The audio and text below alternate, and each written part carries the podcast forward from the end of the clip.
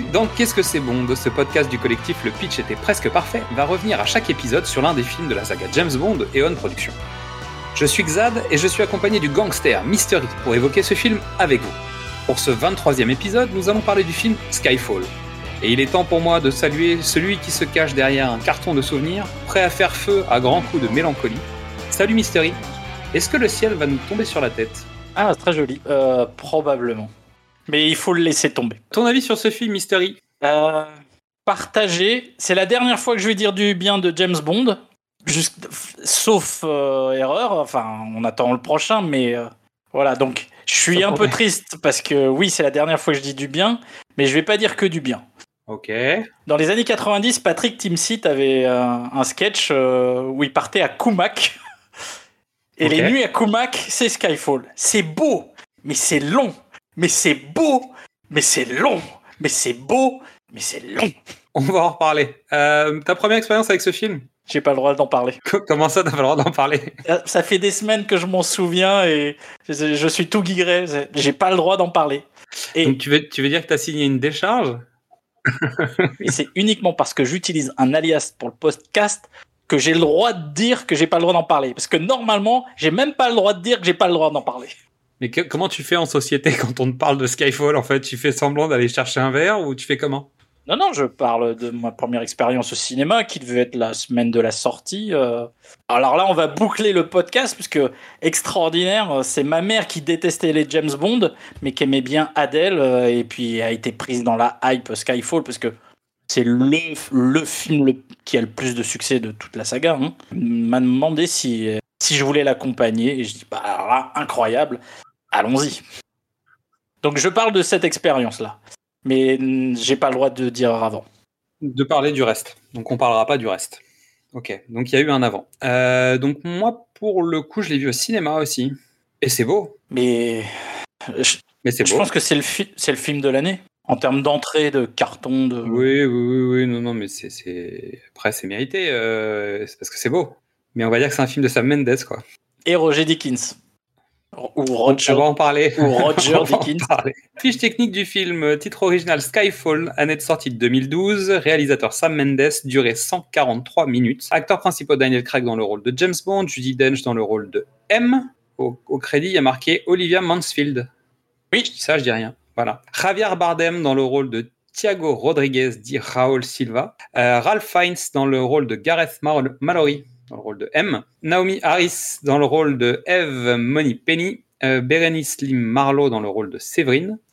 Albert Finlay dans le rôle de Kincaid, le garde-chasse de la maison des Bond. Euh, ben Winshaw dans le rôle de Q. Rory Kinnear dans le rôle de Bill Tanner. Et Ola Rapace dans le rôle de Patrice.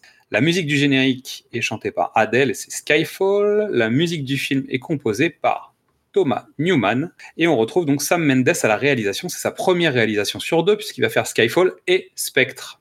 Super Et on lui réalisateur. doit, euh, bah, on lui Super. doit des films quand même pas mal. Extraordinaire réalisateur. D'histoire humaine. C'est peut-être un de ses avantages parce qu'il apporte quelque chose de plus dans Skyfall. Et c'est peut-être son inconvénient parce qu'il apporte des choses en moins dans Skyfall. Mais après, c'est. euh, Il fait de l'observation sociale et sociétale. Euh, on lui doit notamment donc American Beauty, Oscar, Oscar. Les Sentiers de la Perdition, Oscar. Jared, Pas Oscar. nommé aux Oscars. mais- Nommé aux Oscars. Mais- non, mais on va, on va no- faire simple. Ils sont tout le temps nommés aux Oscars. Oui, c'est ça. Euh, Les Noces Rebelles, Away We Go, Skyfall et Spectre, et on lui doit plus récemment 1917. Donc toujours avec Thomas Newman. En général, il y a le binôme Thomas Newman et Roger Dickens qui sont jamais bien loin en fait. Pour le coup, on verra que sur Spectre, malheureusement, il n'y a pas Roger Dickens qui change peut-être certains trucs. C'est moins beau, c'est pas mal, mais c'est moins beau. Euh, c'est Hoyt. Ouais. Euh, je, je vais, je vais écorcher son nom. donc je- On en reparlera dans le prochain épisode. Voilà. Mais bon, en gros, l'histoire, c'est que depuis qu'il est tout petit, il a envie de faire James Bond. C'est-à-dire que c'est un truc, c'est un rêve de gosse, quoi. C'est-à-dire qu'il a vu euh, Vivre et laisser mourir et il avait envie de faire James Bond. Je peux le comprendre, nous aussi, on aurait eu envie de refaire le film. On en a parlé, quand on a vu Vivre et laisser mourir, on s'est dit qu'il fallait refaire le film, donc Ouais, on a tous à peu près la même idée en sortant du film. Euh, c'est la première fois qu'ils prennent sur la saga James Bond un réalisateur oscarisé, donc c'est vraiment un événement. C'est la première fois? Ouais, c'est la première fois. C'est Daniel Craig qui a proposé Sam Mendes pour la réalisation. Ok. Et en gros, ils ont, ils ont réussi à se parler des expériences qu'ils avaient eues avec le, la saga, le film et machin. Et je pense que l'univers Daniel Craig dans James Bond a aidé à, à récupérer euh, Sam Mendes parce que le rapport à l'humain est important dans la nouvelle saga Daniel Craig. Et l'arche narrative est importante, etc. Parce Donc- que c'est une vraie arche narrative. Oui. Et tous les autres, bah, sauf les Timothy qui n'a pas eu le temps, mais les films sont indépendants les uns des autres. Exactement. Tu retrouves, là, pour un le des coup, points de il- myth- tu retrouves des points de mythologie euh, comme euh, la mort de sa femme, etc. Mais euh, il n'y a pas un vrai arc pour chaque acteur. Et là, pour le coup, il y a une vraie histoire jusqu'à maintenant et jusqu'à No Time to Die, parce qu'a priori, No Time to Die est lié aux autres films. Donc la saga Daniel Craig est une seule et même arche. Même si on peut quand même noter un petit, un petit sursaut entre Quantum of Solace et Skyfall, parce que on sait pas trop. En fait, il y a, y a un lien direct dans, dans les antagonistes, principalement, et qui va être euh, lié avec Spectre euh, après. En revanche, sur le personnage de Bond, leur relation avec M, etc., c'est un peu moins net, je dirais. Skyfall est un peu, un petit peu à part dans l'ensemble. C'est surtout euh, un départ de, de la fameuse structure dont on parle depuis 23 épisodes. Là, Skyfall et Spectre euh, respectent absolument pas ça. Et euh, pour certains, c'est plaisant. hein. On, a, on connaît plein de gens dont c'est le James Bond préféré. Hmm. Euh, hmm, c'est une- C'était une, vraie originalité. C'est un, c'est à nouveau un film anniversaire. fallait. C'est les 50 ans de la saga. Donc pour le coup, bah, ça fait 50 ans que euh, Doctor No est sorti au cinéma, mais en fait, c'est ce qu'on disait il y, a, il, y a quelques, il y a quelques films. C'est-à-dire qu'en fait, tous les deux ou trois films, c'est un film anniversaire, parce qu'en fait, ils mettent 10 ans à faire trois films. Donc euh, bah, forcément, tu passes ton temps à avoir des anniversaires, donc c'est un peu délicat. Quoi. Non, non, mais il y avait, il y avait de la pression. On est d'accord que les JO de Londres sont pas loin? Bah tout à fait, on en parlera tout à l'heure dans le contexte ou le chapeau, parce que je, je force le chapeau cette fois-ci, donc on en parlera dans le chapeau. Il y a un point de convection autour de l'Angleterre euh, important. Sur cette période. les JO, James Bond. Voilà, fallait, fallait mettre le paquet. Surtout que Quantum avait été décevant au box-office. Oui, il fallait marquer le coup. Alors, il faut savoir que la MGM a quand même des problèmes financiers, encore une fois, euh, que la production du film a démarré en décalage, mais en gros, la prod avait été déjà, la pré-prod et la prod avaient été arrêtées en 2010. Donc, le film sort en 2012. Je pense qu'ils ont pris euh, une année dans la vue, euh, le temps que la MGM se rend flou et que ça reparte, quoi. Ouais. Thomas Newman, c'est le compositeur officiel de Sam Mendes, hein, parce qu'on le retrouve euh, régulièrement sur les prods de Sam Mendes. On lui doit euh, Recherche Suzanne désespérément, L'homme à la chaussure rouge. Est-ce que ça te parle, ce titre? Je crois qu'on en a déjà parlé. Ouais, il me semble. hein, On a fait le précédemment sur vos écrans, numéro 3. on en parlait dans, dans le remake du Grand Blond à la chaussure noire.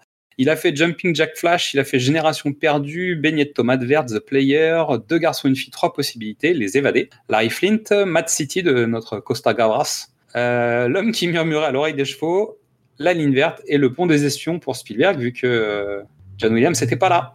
Il était sur l'autre. Un compositeur que j'aime bien et qui est capable de variété. Quoi. Donc, euh, Qui est capable. franchement, euh, Sh- Shawshank, c'est Oui, un oui. super score. La ligne verte aussi. hein. Et la ligne verte. American Beauty de mémoire, il y a beaucoup de choses qui sont accompagnées par la musique. Je veux La dire, il ligne- est capable. La ligne verte American Beauty, il- à lui tout seul, il tient 30% de l'émotion du film. Quoi. Ah bah, il va tirer les larmes, ça c'est sûr. Mais disons qu'il souligne. Il souligne, il va chercher. Je trouve que sur celui-ci et sur le prochain, finalement, on a, on a dit beaucoup de mal de David Arnold, hein, jusqu'à ce qu'on finisse par en dire du bien. Thomas Newman a tendance à. Bah, il garde un peu le truc, quoi. Bah, Voilà. Il n'y a pas un gros boulot de recherche, t'as pas l'impression qu'il a révolutionné l'univers. Après, on a déjà évoqué le truc aussi, hein, c'est-à-dire que tu as quand même des contraintes qui sont lourdes. Euh, Moby lui-même n'a pas été capable de rénover le thème, donc euh, personne ne peut le faire. mais personne, personne, c'est hyper compliqué. Tu peux pas créer un nouveau thème de James Non. Bah, si, tu peux faire des variations autour du thème, parce que c'est Non, ce non, que mais- David Arnold a fait plus ou moins. Voilà, en fait, tu peux faire des variations, de façon, mais- Ouais. Tu peux pas, tu peux pas te pointer, tu peux pas faire ce qu'a fait, euh, Eric Serra, tu veux dire? Tu peux pas faire ce qu'a fait Danny Elfman sur Batman. Non. Où il a Danny Elfman, il s'est pointé, il a fait Hey, je vais vous faire le, le nouveau thème de Batman qui existe depuis 50 ans. hein. Moi, je vais vous faire le nouveau thème pour les 50 prochaines années. Mais on pourrait. Après, euh, c'est sûr que quand tu arrives sur un projet comme ça, t'es pas dans tes chaussons, c'est pas chez toi. euh, Non, mais il, y a c'est surtout une- que- il y a un historique musical qui est tellement fort que je pense que tu peux pas toucher à grand chose. James Bond, c'est une des trois musiques les plus connues avec euh, Indiana Jones et euh, Superman, je veux dire. Ou Star Wars, voilà. Ouais. Je veux dire, il y, a trois- il y a trois trucs connus. Peux pas te pointer avec tes gros sabots et dire Hé, les gars, moi je sais mieux. Non. Puis surtout, tu viens souligner le travail des autres. La musique, c'est pas un. J'ai pas envie de dire que c'est pas un point fort de Bond, mais c'est pas un sujet majeur. En fait, les scènes d'action sont majeures, la musique est là pour accompagner le, film. Et c'est pas le, film n'est pas là pour faire de la musique. Mais l'air de rien, son travail est plutôt malin puisque en fait, il va construire comme il, ils avaient fait dans Arnold avait fait dans d'autres films. Il va construire petit à petit les montées. On a des débuts de phrases de, sur les grands thèmes euh, de James Bond, de John Barry. Moi, je trouve que le travail il est hyper propre. Ouais, après, il sait faire de la musique, quoi. Mais disons qu'il n'y a rien de notable euh, fondamentalement. Après, c'est pas désagréable. T'es pas là pour euh, écouter du film, t'es là pour le regarder parce que t'as le meilleur chef-op de l'univers derrière la caméra. Scénario de Neil Purvis et Robert Wade, mais bon, ça, c'est pas une nouveauté parce que ça commence à faire quelques films. Et ils sont accompagnés de John Logan. Donc, John Logan, à qui on doit du très bon et du très moins bon. Donc John ah. Logan, il a fait L'Enfer du dimanche d'Oliver Stone, Gladiator de Ridley Scott. Là, on est plutôt sur la partie, euh, c'est pas mal. Euh, Alors, euh, non, il a pas fait Gladiator. De... Non, non, mais après, après, il a travaillé sur La machine à explorer le temps, Star Trek Nemesis. Ensuite, il a travaillé sur Aviator de Martin Scorsese. Il a travaillé sur Sweeney Todd. Compliqué. C'est une bonne adaptation du. Oui, très bien. il a travaillé sur Hugo Cabret. Bah. C'est bien. Il a travaillé sur la série Penny Dreadful. Ah, il n'a pas travaillé, il a créé Penny Dreadful. Euh, Penny Dreadful, produit par Sam Mendes. Et il a travaillé sur Alien Covenant. Je réfléchis. En gros, il travaille avec Sam Mendes, Scorsese et Ridley Scott. Tim Burton. On est bien quand même, ça va? Moi je dis. Euh, ça occupe. Donc Penny Dreadful qu'on vous conseille, puisqu'il y, y, a un Timothy Dalton extraordinaire dedans, et il y a une Eva Green extraordinaire dedans. C'est une série, euh, c'est une série bondienne. Même Josh Arnett est correct. Est dedans. Ouais. Donc on conseille Penny Dreadful. Très bonne série. C'est une des meilleures séries fantastico-gothique Oui. Allez, gros morceau. Roger Dickens. Donc le chef-op des frères Cohen et de Sam Mendes. Ouais. Et de Denis Villeneuve plus récemment. Ouais. Voilà. Donc j'ai noté 1984 de Radford, sachant qu'ils ont travaillé plusieurs fois ensemble. J'ai noté, alors pour la blague, Air America de Roger Spottiswoode, puisqu'on en a déjà parlé. Barton Fink, Le Grand Saut, Fargo, The Big Lebowski, O Brother, The Barber, No Country for Old Men, True Grit et Ave César pour les frères Cohen. Et Buster aussi. Hmm. Je crois qu'il est sur un sketch de Buster, mais je suis pas sûr. C'est possible. Euh, j'ai noté euh, Cœur de tonnerre, mais de Michael Apted, mais pour des raisons bondiennes aussi, hein, puisque ça nous concerne. Il a fait Les Évadés, donc avec Thomas Newman. Euh, il a fait Kundun de Scorsese. Il a fait euh, Jared pour Sam Mendes, forcément. Euh, Prisoners de Denis Villeneuve de, et Blade Runner 2049. Et on lui doit évidemment des scènes sublimes de 1917 de Sam Mendes. Et en plus, il est consultant visuel et il a travaillé sur certains films d'animation, genre Wally, Dragon, Rango, Le Chapoté, Les Cinq Légendes. Ça va quoi? On s'occupe. Bah, c'est le mec qui connaît le mieux l'effet de la lumière sur une caméra et sur une pellicule. Précision, Donc. précision énorme. Euh, Skyfall, c'est le premier film tourné en digital de la saga. Euh, ils, ont, ils ont tous freiné des quatre euh, fers. Ils étaient vraiment pas d'accord. il avait déjà fait des expériences sur d'autres films, avec Andrew Nicole par exemple, sur In Time. Ok avec euh, Justin Timberlake. En fait, il y a une caméra Alexa qui est arrivée et le rendu visuel était strictement identique à une caméra 35 mm. Avec quelques avantages, notamment sur les basses lumières, où en fait tu peux quand même faire des choses, à mon avis, qui sont beaucoup plus performantes que tu peux faire avec, avec des optiques caméras traditionnelles. Et c'est exactement ça. Donc euh, on, parlera dans le film, mais il y a des scènes euh, en basse lumière, dans le noir. la Alexa, elle se, elle se prêtait carrément à ça. Elle, elle bouge pas la partie Skyfall euh, est, plutôt bien orientée. Et pour ceux qui ont vu 1917, euh, bah, pour moi, Skyfall, c'est juste une préparation de la scène de 1917. C'est juste un entraînement avec la scène de l'église. Hein. Euh, c'est exactement ça. C'est les mêmes plans. C'est les mêmes plans, c'est la même lumière. Bon, en tout cas, il y a des réflexions qui sont tout à fait communes. la partie glace est pareil, donc il y a quand même des, rapports. En fait, le fait d'aller chercher Dickens ou en tout cas de le laisser faire sa lumière a entraîné très certainement des séquences complètes où en fait, bah, finalement, c'est Dickens qui fait certaines séquences du film plus que Sam Mendes, j'ai envie de dire. Alors. Et ceci euh, explique peut-être cela. en, en deuxième équipe, il y a à nouveau Alexander Witt, qui était sur Casino Royale. Euh, mais Dickens s'est battu parce que tout le monde lui disait on prend combien de caméras pour, euh, pour, les, bah, pour les scènes d'action? Bah, une Mais non, on tourne pas en multicaméra Mais non, moi je tourne pas en multicaméra Je sais pas faire. Moi, je fais la lumière pour une cam. Je fais pas Ça la lumière pour ça six. Non mais voilà, ça m'intéresse pas.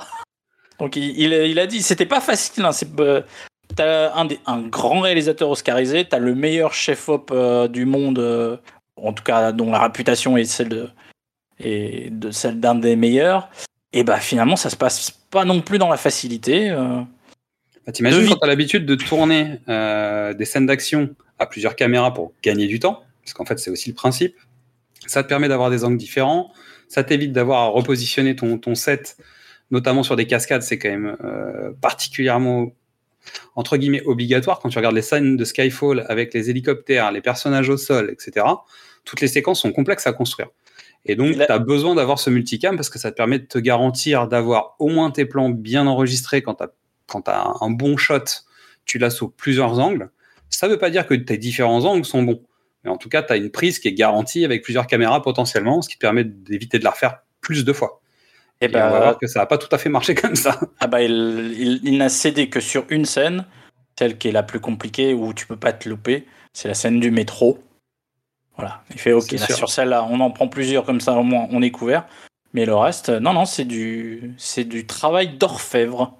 Ouais, ouais. Alors, juste pour la petite anecdote, on en reparlera tout à l'heure, mais je parlerai d'une histoire de gants.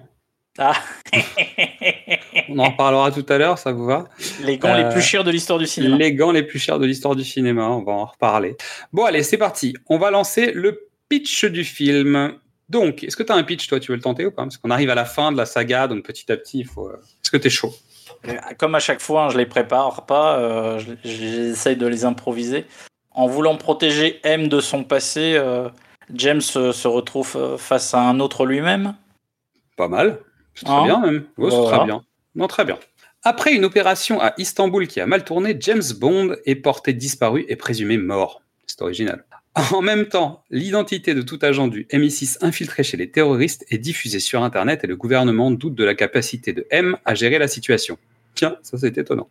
Lorsque le service lui-même est attaqué, la réapparition soudaine de James Bond donne à M l'occasion de pourchasser Raoul Silva, un bandit évadé et source de tous ses problèmes.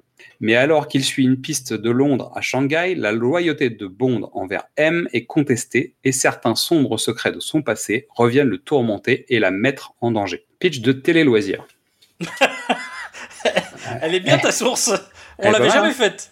Non, elle avait jamais fait ça. Mais voilà, voilà. Il faut changer un peu, tu sais. Après tous ces épisodes, on finit par s'ennuyer.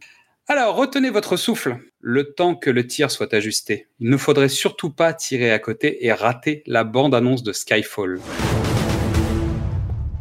Bronson y est resté. Vous savez tout de ce qui est en jeu.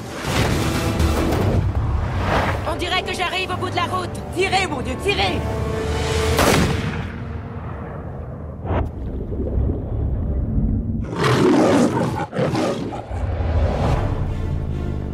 Comment faire la nécrologie d'un homme pareil? Il y a trois mois, vous avez égaré le disque dur contenant la liste de tous nos agents infiltrés dans des groupes terroristes à travers le monde. 007 au rapport. Où étiez-vous encore foré? Je savourais ma mort. Pourquoi ne pas rester mort? Voilà la question. Il n'y a aucune honte à avouer que vous avez perdu la main.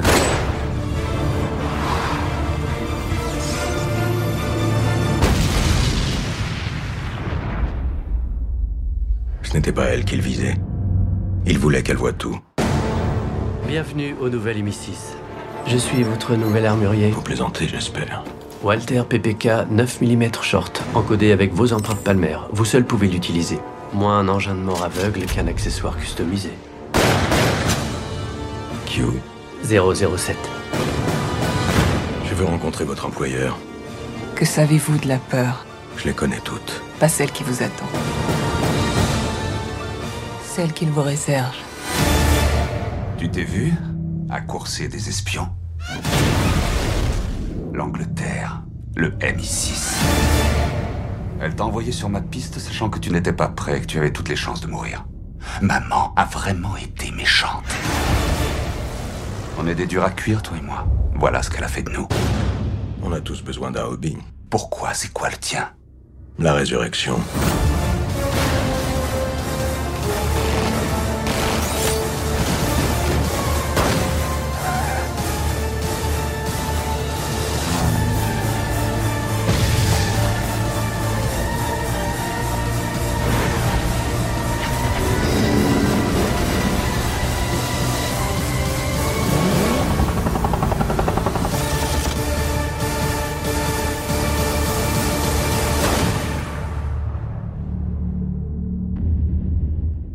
Tagline du film The threat is not from above, but from within. La menace ne vient pas du dessus, mais de l'intérieur. Mais c'est pas la tagline de GoldenEye?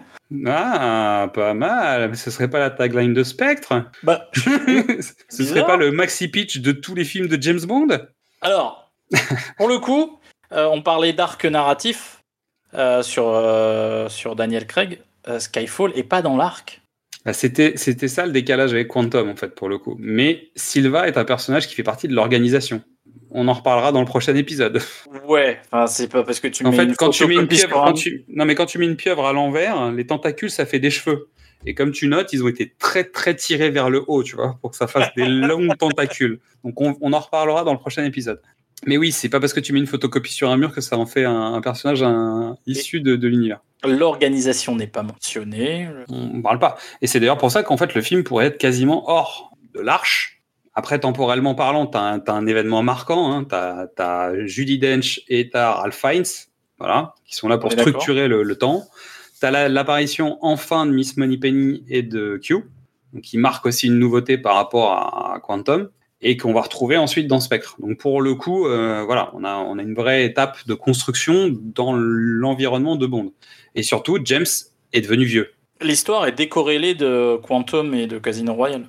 Ah, tu Moi, je de pense que Vesper. En tout cas, c'est l'histoire Vesper n'existe plus là. Voilà. Non, mais je pense que c'est une des clés du succès de ce film, c'est que tu peux le voir sans avoir vu les autres. Il y a plein de gens qui sont, tu vois, qui vont pas aller voir les Marvel ou qui vont, vont pas aller voir des James Bond parce que euh, j'ai pas vu les trucs avant. Il faut ou- suivre. Ouais. Parce qu'il faut suivre. Là, euh, le retour, euh, le bouche à oreille, le retour des spectateurs, c'est non, non, mais vas-y, c'est un film en lui, c'est une unité, c'est un film unitaire. Et malgré tout, il arrive à tenir un peu les engagements du fait qu'on ait une arche globale et de dire, ok, c'est un film unitaire, mais il rentre quand même dans la saga Daniel Craig. Ouais. Donc on commence en Turquie. Un couloir, une ombre qui apparaît. C'est James.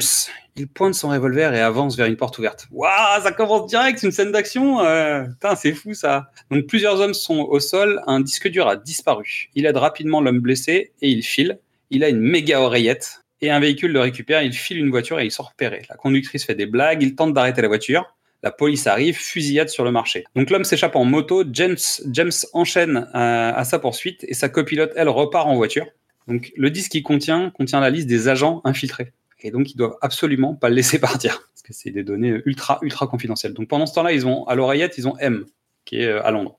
C'est la scène de contextualisation la plus énervée jamais écrite. En fait, toute cette scène-là, c'est pour te vendre que M est prêt à sacrifier ses agents. Parce que James essaye de sauver le mec qui est blessé. M lui dit On n'a pas le temps, vous le laissez tomber. Ouais, mais si je le laisse tomber, il va mourir. Je m'en fous, allez récupérer les trucs. Récupérer la liste. Parce que le plus important, c'est la liste. C'est-à-dire qu'il vaut mieux qu'il y ait un agent qui meurt plutôt que la liste soit disparaisse. Parce Ouais. que c'est la liste de tous les agents, euh, tous. Donc c'est plus, c'est plus grave. James poursuit le fuyard en moto à travers les immeubles et sur les toits. Donc incruste de, de Daniel Craig, hein, moto sur le visage de quelqu'un d'autre. Ça, c'est quand même moyen. Ça se voit beaucoup. C'est l'avantage de la caméra digitale. C'est ça. Et c'est peut-être l'inconvénient d'un réalisateur qui n'a pas l'habitude de faire des scènes d'action et des effets visuels, peut-être, je sais pas. Non, ça, c'est son équipe qui a dit Mais si, tu verras, en post-prod, c'est facile. Donc poursuite sympa, mais tension relativement faible en fait, je trouve, pour l'instant. Parce que même avec les toits, etc., ça va vite, ça bouge dans tous les sens, mais en fait, il n'y a pas d'enjeu pour le moment en fait. On essaye Ah, de vendre des enjeux, si. on te, force, on te force à avoir des enjeux, mais je trouve que c'est pas... Donc le mec est piégé, mais il saute par-dessus un pont, il atterrit sur un train, et James se lance à sa poursuite sur le train. L'agent qui est avec James tente de rattraper le train en voiture. Pendant ce temps-là, James court après le, le mec sur le toit du train et il utilise un véhicule de chantier pour se débarrasser de son adversaire. Simple et efficace. Donc James prend une balle dans l'épaule, il détruit le train et tous les véhicules possibles avec le, le- le truc de chantier. James est un peu en retard à cause de ça. Euh, le mec défait le wagon et James, grâce à l'engin de chantier, réussit à rattraper le train et à, à rentrer dedans. Et pendant que le- le- l'engin de chantier arrache la moitié du train, James remet sa veste. Normal. Moi, je trouve ça classe. C'est un a- peu classe, c'est un poil too much. Mais c'est un poil too much, mais c'est ça, James Bond. Tu vois, Clairement. Roger Moore, c'est du Roger Moore. C'est un poil Même un peu vert du. Je te le un- dirais. Oui. C'est parce que parce le- t'as plus le regard que nous, c'est pour ça. Oui, c'est sûr. Sans doute. Donc la tension monte enfin. Ils sont en train de se battre sur le toit du train et là, il se passe quelque chose. Pendant ce temps-là, elle, elle est avec son viseur au fusil à lunettes. Elle n'arrive pas à accrocher la cible correctement. Tu parles de elle la demande de la voiture. Ah La- oui, je parle de, de la- l'agent la pilote. l'agent qui, qui, qui suit James Bond depuis le début. Elle est au fusil à lunettes, elle est au- surtout à l'oreillette à demander à, à M ce qu'elle doit faire. M demande des, des infos alors qu'elle ne voit rien. Et excuse-moi, hein, vu le nombre de fois où on a vu des satellites qui filment le truc n'importe quand, n'importe où, avec des angles de caméra différents, comment se fait-il que cette dame n'est pas capable de voir cette séquence? Bon, bref, Ça va trop vite. ça les arrange. En revanche, l'avantage étant que ça permet euh, au spectateur de vivre le point de vue de M, le point de vue de l'agente et en même temps la séquence que tu vois de loin maintenant parce que tu, tu ne retournes plus à partir du moment où la décision doit être prise Oui. de tirer ou pas, tu ne retournes plus sur le train. On est d'accord. Et à distance tout le temps et donc tu te retrouves dans la situation de ceux qui prennent la décision. Et c'est intéressant en tout cas comme point de vue. M dit tirer parce que sinon en fait ils vont rentrer dans un tunnel et ils vont les perdre. Et donc elle tire et elle touche James. James tombe à l'eau. Mais qu'est-ce qui reste? Oh non Je n'ai pas noté celle-là. mais- Mais elle est bien. Et pour le coup, il tombe vraiment à l'eau, puisqu'en fait, il tombe à l'eau, la musique commence, générique. Et Patrice, donc, euh, qui est l'homme de main, c'est ça C'est comme ça qu'il s'appelle? Ouais. Euh, S'en va avec le disque dur. Et là, c'est vraiment le début de la merde. M face à la Tamise. Juste avant, James est ballotté par les eaux. Et là, on commence à voir le générique. Une sirène qui attrame le pied de James, qui l'emmène dans des trous noirs, euh, des cibles qui saignent de James, euh, du sol sous l'eau, un cimetière. Alors jusqu'à maintenant, on avait des, génériques de Bond qui étaient en images simplifiées avec de la de l'action, des choses comme ça. Euh, on en a parlé même dans le hors-série sur sur Bloodstone. Là, on arrive sur autre chose, c'est-à-dire des génériques qui te racontent tout le film, mais avec des symboliques. C'est-à-dire on te raconte, mais on te raconte pas vraiment, mais on te raconte tout. C'est-à-dire que quand tu as vu le film et que tu revois le générique, tu dis alors ça c'est ça, ça c'est ça, oui. là ça parle ça. Et en fait, ils te vendent toute l'histoire, mais sauf que tu comprends pas encore parce que t'as pas vu le film mais l'intégralité de l'histoire est dans le générique, ou à peu près. Et on Mais- termine sur l'œil de James, traité à la façon d'un gun barrel, peut-être. Je, je dirais ça, moi. Ah ouais, ouais ouais. Je dirais ça. Pas à fond sur ce générique. Après, la musique va bien. Je trouve que la musique d'Adèle fonctionne. Même si je sais que c'est pas, c'est pas ta préférée et c'est pas Non, non, mais- morceau mais préféré d'Adèle, mais Mais c'est c'est un, un choix intelligent parce qu'il y a une. Tu associes deux, un- deux trucs positifs, c'est-à-dire tous les spectateurs qui aiment bien Adèle se disent tiens j'aime bien Adèle donc je vais bien aimer ce James Bond là. Il y a, tu vois il y a un, il y a un, il y a un- c'est un- la- le Adèle c'est un produit d'appel. Puis c'est un événement. C'est-à-dire que euh, je me souviens, les autres génériques avaient du sens. C'est-à-dire quand t'apprends qui va le chanter, c'est important. Mais Adèle, en fait, c'était un événement. Tu sais, ça, a- ça, ça, ça a traîné longtemps. Il y a eu des rumeurs. La rumeur avait été démentie. Bah, je veux dire, il y a eu quand même beaucoup de rebondissements sur l'affaire Adèle pour que finalement ce soit son morceau qui sorte, que tout le monde soit euh, alors content ou pas, parce qu'en fait tout le monde attendait peut-être un générique beaucoup plus dynamique que, euh, que cette balade. euh, Plus, plus sur Mélancolique. les passés ou Tina Ouais, Turner tu plus, punchy parce qu'elle est capable de faire euh, beaucoup plus énervé, beaucoup plus énergique, et que là, elle est sur une balade mélancolique qui fonctionne, à mon sens, très bien par rapport à l'univers du film et à son histoire, On est d'accord. mais pas forcément ce sur quoi tu l'attends, vu la voix qu'elle a, et- etc. Le- On est d'accord. En fait, c'est pas une bonne chanson d'Adèle, mais c'est un, c'est un excellent thème du film Skyfall.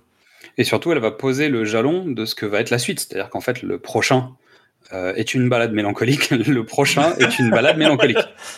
Et ce qui n'était pas le cas, ce qui n'était pas le cas de Quantum en fait pour le coup. Alors même si on sait qu'il y a peut-être eu peut-être eu des ratés.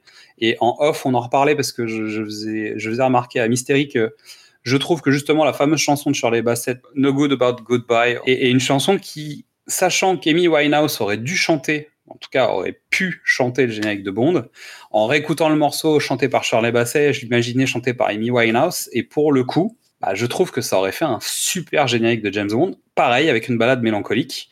Et donc on aurait été dans une gamme où finalement on avait posé Casino Royale avec du vrai rock, et que depuis en fait on aurait été dans des balades mélancoliques parce que c'est l'univers et c'est la, c'est plutôt la trame narrative du personnage de Bond. Alors, l'autre différence, c'est que jusqu'à à partir d'Adèle, en fait, c'est l'artiste anglophone qui cartonne le plus, qui, qui c'est son prix. Donc juste après, c'est Sam, difficile de pas dire Stan Smith. Ouais, Stan Smith. ouais. Juste après, ce sera Sam Smith qui est l'artiste anglais qui a cartonné et euh, qui était une évidence. Ensuite, on va avoir euh, Billy. On est content voilà. de plus être à l'époque des Spice Girls. On est d'accord ou pas? Parce que To Become One, par exemple, tu vois, sur, sur une chanson de James Bond, ça l'aurait pas fait, quoi. il y a une chanson de Mel C qui s'appelle Enemy. C'est pas un- ça peut pas faire un James Bond, hein, mais t'as les graines et le. euh, Tu, tu Elle- penses qu'on pourrait l'avoir pour un jeu vidéo? C'est-à-dire que Mel Ah ouais. en méchant dans un jeu vidéo et son, son Non, non, mais sa chanson comme thème. Franchement, euh, Mel C, elle a fait des albums un peu, un peu à part. euh, merci euh, Yannou pour euh, m'avoir indiqué ce truc-là. Non, franchement, c'est une, c'est une vraie, c'est un bon album et cette chanson-là, Enemy, tu te dis, ah ouais, en fait, je peux lui confier un James Bond. Ok. Donc, on verra si un jour elle aura le droit, euh, par exemple, au Project 007. Donc, les producteurs de l'IOI, euh, écoutez, écoutez MLC euh, Enemy. Alors, on arrive à Londres après ce générique. M est seule à son poste et elle est en train d'essayer d'écrire la nécro de Bond. Donc, Tanner et elle sont convoqués par Ralph donc, qui est le, mec qui, a été envoyé par le ministère pour surveiller ce qui se passe parce qu'a priori, ils font n'importe quoi. Et surtout, qui, vient récupérer, qui vient voir quelle est le- l'ampleur des dégâts sur le disque dur perdu avec la liste des agents de l'OTAN infiltrés dans des organisations criminelles, liste qui n'a jamais existé. C'est surtout ça le problème. Oui. Cette liste n'existe pas et pourtant le disque dur la qui la contient a disparu. Donc M est virée, mais elle s'en fout, elle partira après sa mission. Ça c'est important aussi. C'est-à-dire qu'on savait qu'elle avait, qu'elle était engagée et que euh, même si euh, il y avait eu des conflits notamment avec Bond, mais la version euh, euh, Pierce Brosnan, hein, surtout qui pensait Voilà. que c'était une administrative, etc. Finalement, on se rend compte que c'est un personnage qui est très engagé, qui finira sa mission coûte que coûte. Donc Tanner est contacté, le département Q euh, relève une alerte, quelqu'un essaye de pirater le disque dur. Donc ils sont en train d'essayer de repérer d'où ça vient. Et ça vient du siège du MI6. L'ordinateur qui pirate euh, le disque dur est celui de M. Donc ils vont sur l'écran et ils voient méditer vos péchés depuis, depuis les bureaux. Et donc ils sont sur la route, ils essayent d'aller euh, de s'éloigner, mais il y a les flics qui sont sur la route. Attends, pourquoi, pourquoi les flics sont sur la route? Non, en fait, ils, ils se rendent au Q, ils se rendent au QG du MI6. Au QG en Ils sont urgence. bloqués sur le pont au-dessus de la Tamise. Elle s'énerve en disant Mais vous, vous reconnaissez pas la voiture, laissez-moi passer. Et là, Boum Explosion du MI6. Un petit explosion, côté- du, explosion du bureau de M. Oui. Carrément. Mais grosse explosion du, du MI6. Euh, un petit côté 11 septembre, non? Non. Non, un petit peu? Bah, euh, Londres a été. Londres a eu sa Ah vague d'attentats aussi. euh, aussi, ouais, euh, C'est quelque chose qui reviendra aussi dans Spectre. Donc on, on reparlera de, du 11 septembre sans doute parce que c'est pas un sujet anodin dans Spectre non plus. On retrouve James nu avec une femme. A priori, ils travaillent leurs abdos, j'ai noté. James est Ah dans ouais. un sale état et il prend des médocs. Il marche sur la plage, il fait un concours de boissons avec un scorpion sur la main. Et au petit matin, il est toujours au bar en train de se murger. Quoi. Donc il va bien, j'ai l'impression, euh, James. Ah bah là, la cirrhose, elle est plus loin, quoi. Je pense qu'il est plutôt en bonne forme. Et à la télé, il découvre euh, les nouvelles autour de l'attentat. Donc six morts et quelques blessés. Donc on imagine bien que James, ayant vu cette information, il va rentrer maison. Oui. Oui. On est de retour à Londres, mais on ne sait pas où il est. Hein. Donc euh, je n'ai pas précisé où on était parce qu'on ne sait pas où il est vraiment. Donc M face au cercueil, elle dit qu'elle elle va trouver qui, a fait ça. Euh, elle rentre chez elle, se sert un verre. Et hey, salut James Bond. Il, tape une. T'as l'impression qu'il s'est tapé une bonne cuite. Il s'est pas rasé. Il ressemble à rien. Il, il est pas content. Parce qu'en fait, euh, il est rentré chez lui, mais il a plus de chez lui parce que comme il est censé être mort, on a vidé son appart et on l'a rendu. Donc il a plus de maison. et il est rentré parce qu'on a attaqué la maison. Voilà, on a attaqué sa maison, donc il, revient. M euh, doit le débriefer avec test et mise à l'épreuve, qui découvre que l'homme a intégré un système informatique, fermé les systèmes et allumé le gaz, après avoir profité pour accéder au poste de M. Donc James dit qu'elle n'était pas la cible, mais qu'elle devait voir tout ce qui devait se passer. C'est-à-dire que c'était un spectacle pour elle. C'était à cause d'elle, entre guillemets. Donc Tanner débrief James, euh, il verra M le lendemain et Mallory le nouveau boss. Le MI6 a été déplacé évidemment et il se retrouve dans les sous-sols. James commence ses tests, débrief en même temps. James demande du temps car il souffre. Il a besoin de respirer un petit peu. Il a très mal à l'épaule. C'est même, même plus que ça, c'est qu'il fait les tests, on voit bien qu'il va craquer, et c'est M qui propose, euh, oui bon, ça va, on voit bien que ça marche, euh, on reprendra plus tard. euh. et James lui dit, ouais, je veux bien, allez, oui, bon, si ça vous arrange. Donc au tir, il a des lacunes. Euh, test psycho, au jeu des associations, Skyfall le fait bloquer. Et on ne sait pas de quoi on parle. C'est-à-dire qu'on lui, on lui cite Skyfall et ça coince. Ouais. Donc il répond que c'est une affaire classée et Mallory semble déçu de, de ses tests. James s'ouvre l'épaule avec un couteau pour récupérer des éclats de balles. Ok, c'était toujours pas fait. T'as raison, mon gars. Ça risque pas de s'infecter, c'est ça qui est bien. Non, on est d'accord. hein. Pas bien. Tout ça rien que pour les yeux de M. Et puis en plus, euh, tu vois, les le retour des tests, euh, psychologie, euh, rébellion, euh, refus de l'autorité. T'es un agent secret tueur pour l'État. Il est où le refus de l'autorité? C'est ça. C'est pas très sérieux. Non, c'est un peu bizarre. C'est-à-dire que, alors déjà, un, est-ce que nous, on a découvert quelque chose à ces tests psycho? Donc James attend dans une salle, M va le recevoir. La jeune femme, qui était son agent de liaison sur le terrain de la scène d'Istanbul, est là et elle est coincée en tant qu'administrative. Elle aide à faire la passation entre M et Mallory, qui va reprendre le lead euh, sur le MI6. Avec un chassé-croisé verbal entre les deux. euh, Un petit peu. euh, J'essaye de t'allumer, mais pas trop. Bah, en même temps, elle lui a tiré dessus, donc à un moment, elle l'a pas allumé, elle l'a vraiment allumé. Elle l'a vraiment allumé. Je trouve que la- l'alchimie entre Craig et Harris fonctionne mieux qu'avec Brosnan et. Ah, Bon. Clairement. Mais c'est mieux construit. Oui. Donc M a eu a plus de bureau. Pourtant, elle a toujours son chien sur son bureau. Et, et James lui fait une blague en lui disant qu'il est super moche. Donc pour la petite blague, en fait, ce chien là, euh, drapeau anglais, a explosé en vente dans la foulée euh, sur euh, Ah, le- la marque a fait des ruptures de stock à tel point qu'en fait on le trouvait en occasion à des tarifs indécents en fait dans la foulée. Ça c'est assez marrant. Et donc Garrett Mallory arrive. James est reçu, mais ça s'est joué de peu. C'est-à-dire lui dit que ça s'est joué de peu. Et donc Mallory euh, demande pourquoi James ne veut pas rester mort, parce qu'en fait ça aurait été plus simple pour tout le monde de le laisser crever. Euh, il demande d'arrêter, il a besoin d'un jeune, en gros. Euh, et il reproche à M d'être trop sentimental. Oh tiens, c'est bizarre, on n'a pas l'impression de l'avoir déjà entendu celle-là. It's a young man's game, dit-il en anglais. Bah, Lui-même étant un ancien de terrain, ce qu'on va apprendre un petit peu après. Joli petit détail vestimentaire qui pose et alourdit Ralph Fiennes les bretelles. Ah bah, il est, c'est un, un Kingsman quoi. Non mais il est plus grand, il est plus grand que que Daniel Craig. Il- je l'ai déjà dit, hein, je trouve qu'il a plus la carrure d'un James Bond que Daniel Craig. Donc tu vois, on, on lui met euh, pantalon, euh, ceinture bretelle de Jacques Chirac. Qui demande à James de ne pas tout faire foirer cette fois-ci. Sympa. Et James a évidemment été touché par une balle spéciale. C'est une balle à l'uranium appauvri, rare, cher et très peu utilisée. Ça tombe bien, comme ça on va pouvoir savoir qui lui a tiré dessus quoi. bah, Scaramanga, non? Bah exactement.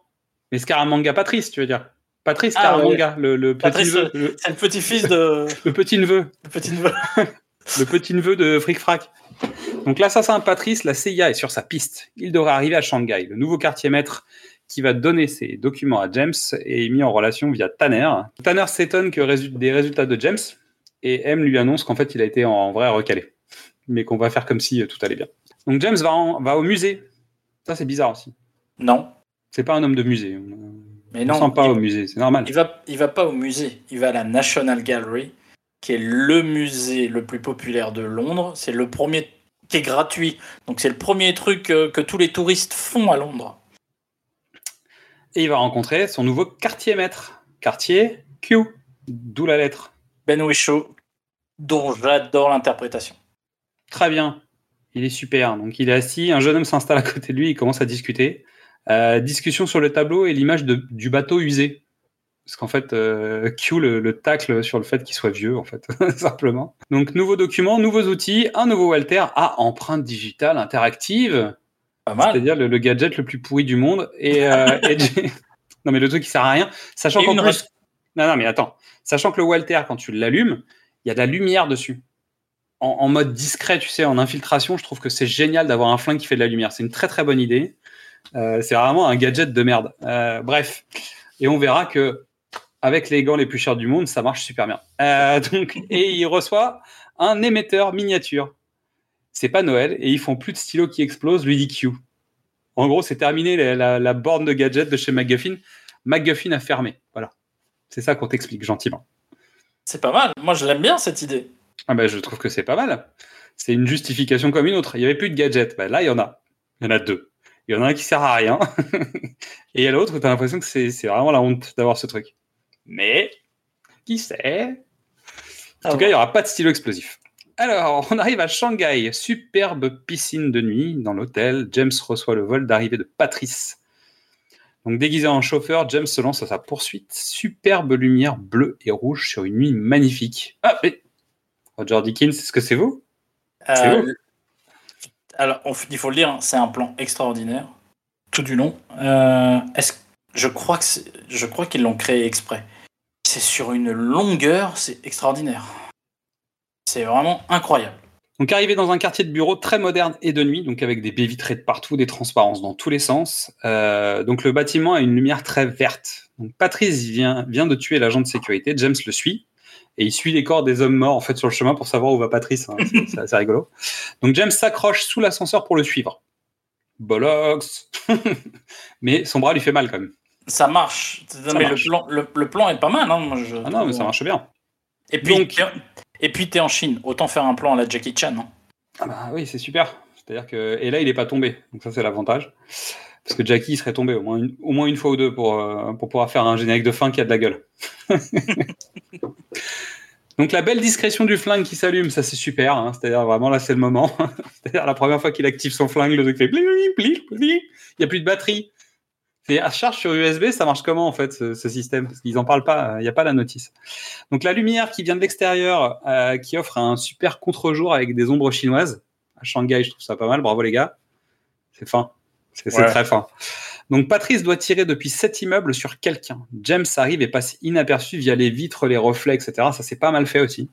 Il est Donc, pas Patrice se retourne euh, à Il un moment, mais en fait avec les. Non, non, il est pas inaperçu puisque Patrick, quand James s'accroche sous l'ascenseur, on a un plan ensuite de Patrice qui sent le, le mouvement, le truc. Il- ce plan est hyper signifiant, ça veut dire que Patrice sait que Ouais. James est derrière. Mais quand il, re- à un moment, il s'arrête, il tourne la tête, et en fait, il y a tellement de nappes de, de fenêtres et de vitres et de portes qu'il voit pas en fait le, il voit pas James qui est en silhouette pourtant. Mm. Et je trouve que c'est, euh, bah, le plan est quand même magnifique. C'est-à-dire, faut réussir à produire un plan où justement tu te mets à la place du tueur qui ne voit pas que le mec est derrière la porte, quoi. Ce qui est quand même assez, assez, euh, assez fort. Euh, Donc James est fini par être repéré, parce qu'évidemment les néons changent de couleur, hein, la merde. La cible est quand même abattue. Euh, bagarre entre les deux. Alors là, on est en ombre chinoise pour le coup et c'est vraiment une scène superbe. La fin est que Patrice est pendu à la fenêtre, mais impossible d'avoir l'info. Donc la femme qui était dans l'appartement en face voit James Bond de loin. Il reste un paiement à récupérer à Macao, qu'il a un jeton de casino de Macao. Donc résultat, euh, on sait où va aller James la prochaine fois. Donc on revient à Londres. M apprend que cinq noms sont tombés sur YouTube et on parle pas de YouTubers. hein. on parle d'agents infiltrés et que euh, a priori il y aura, il y aura cinq nouveaux noms donnés chaque semaine depuis cette liste. Évidemment, elle demande à ce qu'ils soient tous exfiltrés euh, le plus vite possible. Mais bon, ça va pas être si simple que ça. Donc Macao Min- Minomsi arrive à l'hôtel de James. Elle vient donner les infos. Elle le chauffe un peu. Un petit peu.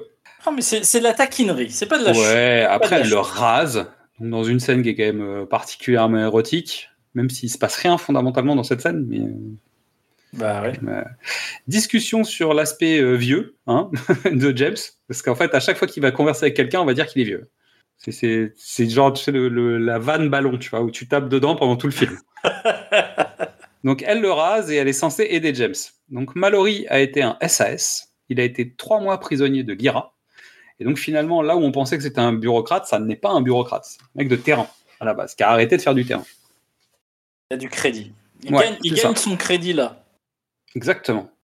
Donc détention sexuelle, euh, ouais, ouais, Moi, je, c'est de la taquinerie. c'est- ouais, c'est gentil. Mais bon, le vieux singe apprend de nouvelles grimaces quand même, j'ai l'impression. Question en aparté. Ouais. Comme est-ce que avant le début du film, entre Min- Minomi et James, il n'y a pas eu un moment Oh James? Avant le début du film? Ouais. Ou alors il y aurait dû avoir et ça, ça tient l'attention. Tu vois par exemple avec euh, Fields, juste Fields. Hmm. Elle a craqué. euh, Hmm. En général, les filles craquent. Donc la question que je me pose, c'est Ouais, mais alors moi, l'autre question que je me pose, c'est dans ces cas-là, est-ce qu'il a chopé le petit jeune à Madagascar Moi, je pense que comme ils sont sur le terrain tous les deux, il y va pas.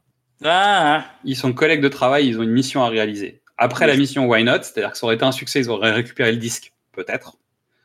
En revanche, c'est pas son agent de liaison, c'est la fille qui travaille avec lui et je pense qu'il bosse. Ouais. Tu vois? Sinon, Donc- il a pêché le petit à Madagascar. donc donc donc ça veut dire qu'il y y a, il y a de l'inassouvi. Ouais. Donc de la tension. Ok. Ah bah oui, oui, bien sûr. Donc James arrive au casino. Thème de James avec une variation Skyfall. On est sur, un, Mm. sur une petite variante. Un joli dragon de Komodo. Celui-là, il est peut-être vrai, le premier. Après, les autres sont moins vrais.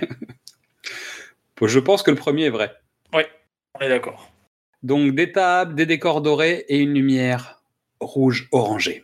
Mais pas un peu rouge orangé. C'est- or, rouge orangé. Quoi. C'est- Non, je... La lumière, elle est La persistante. classe. Moi, je trouve que ça manque de contraste. Et ça manque d'une autre couleur, en fait, de, de complément. Je trouve que c'est très, très trop monochrome.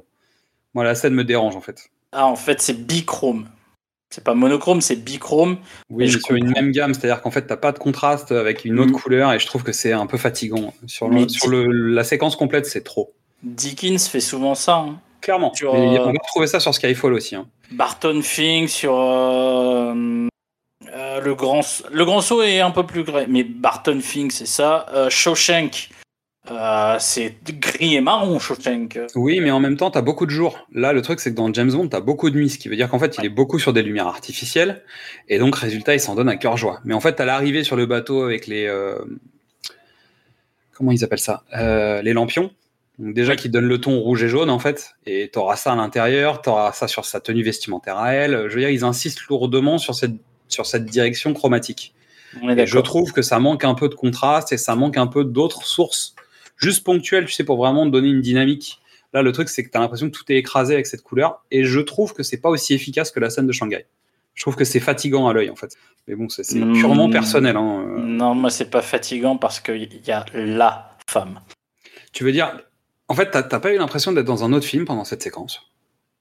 Ouais. Moi, j'étais pas loin du Wakanda. Je sais pas si tu vois de quoi je Ah parle. non, mais non, mais non, ça, alors c'est le contraire. C'est quand. Oui, évidemment, c'est le contraire, mais que- Non, c'est dans Black Panther euh, quand ils vont en Corée, je fais tâche de gueule là quand même un peu les gars.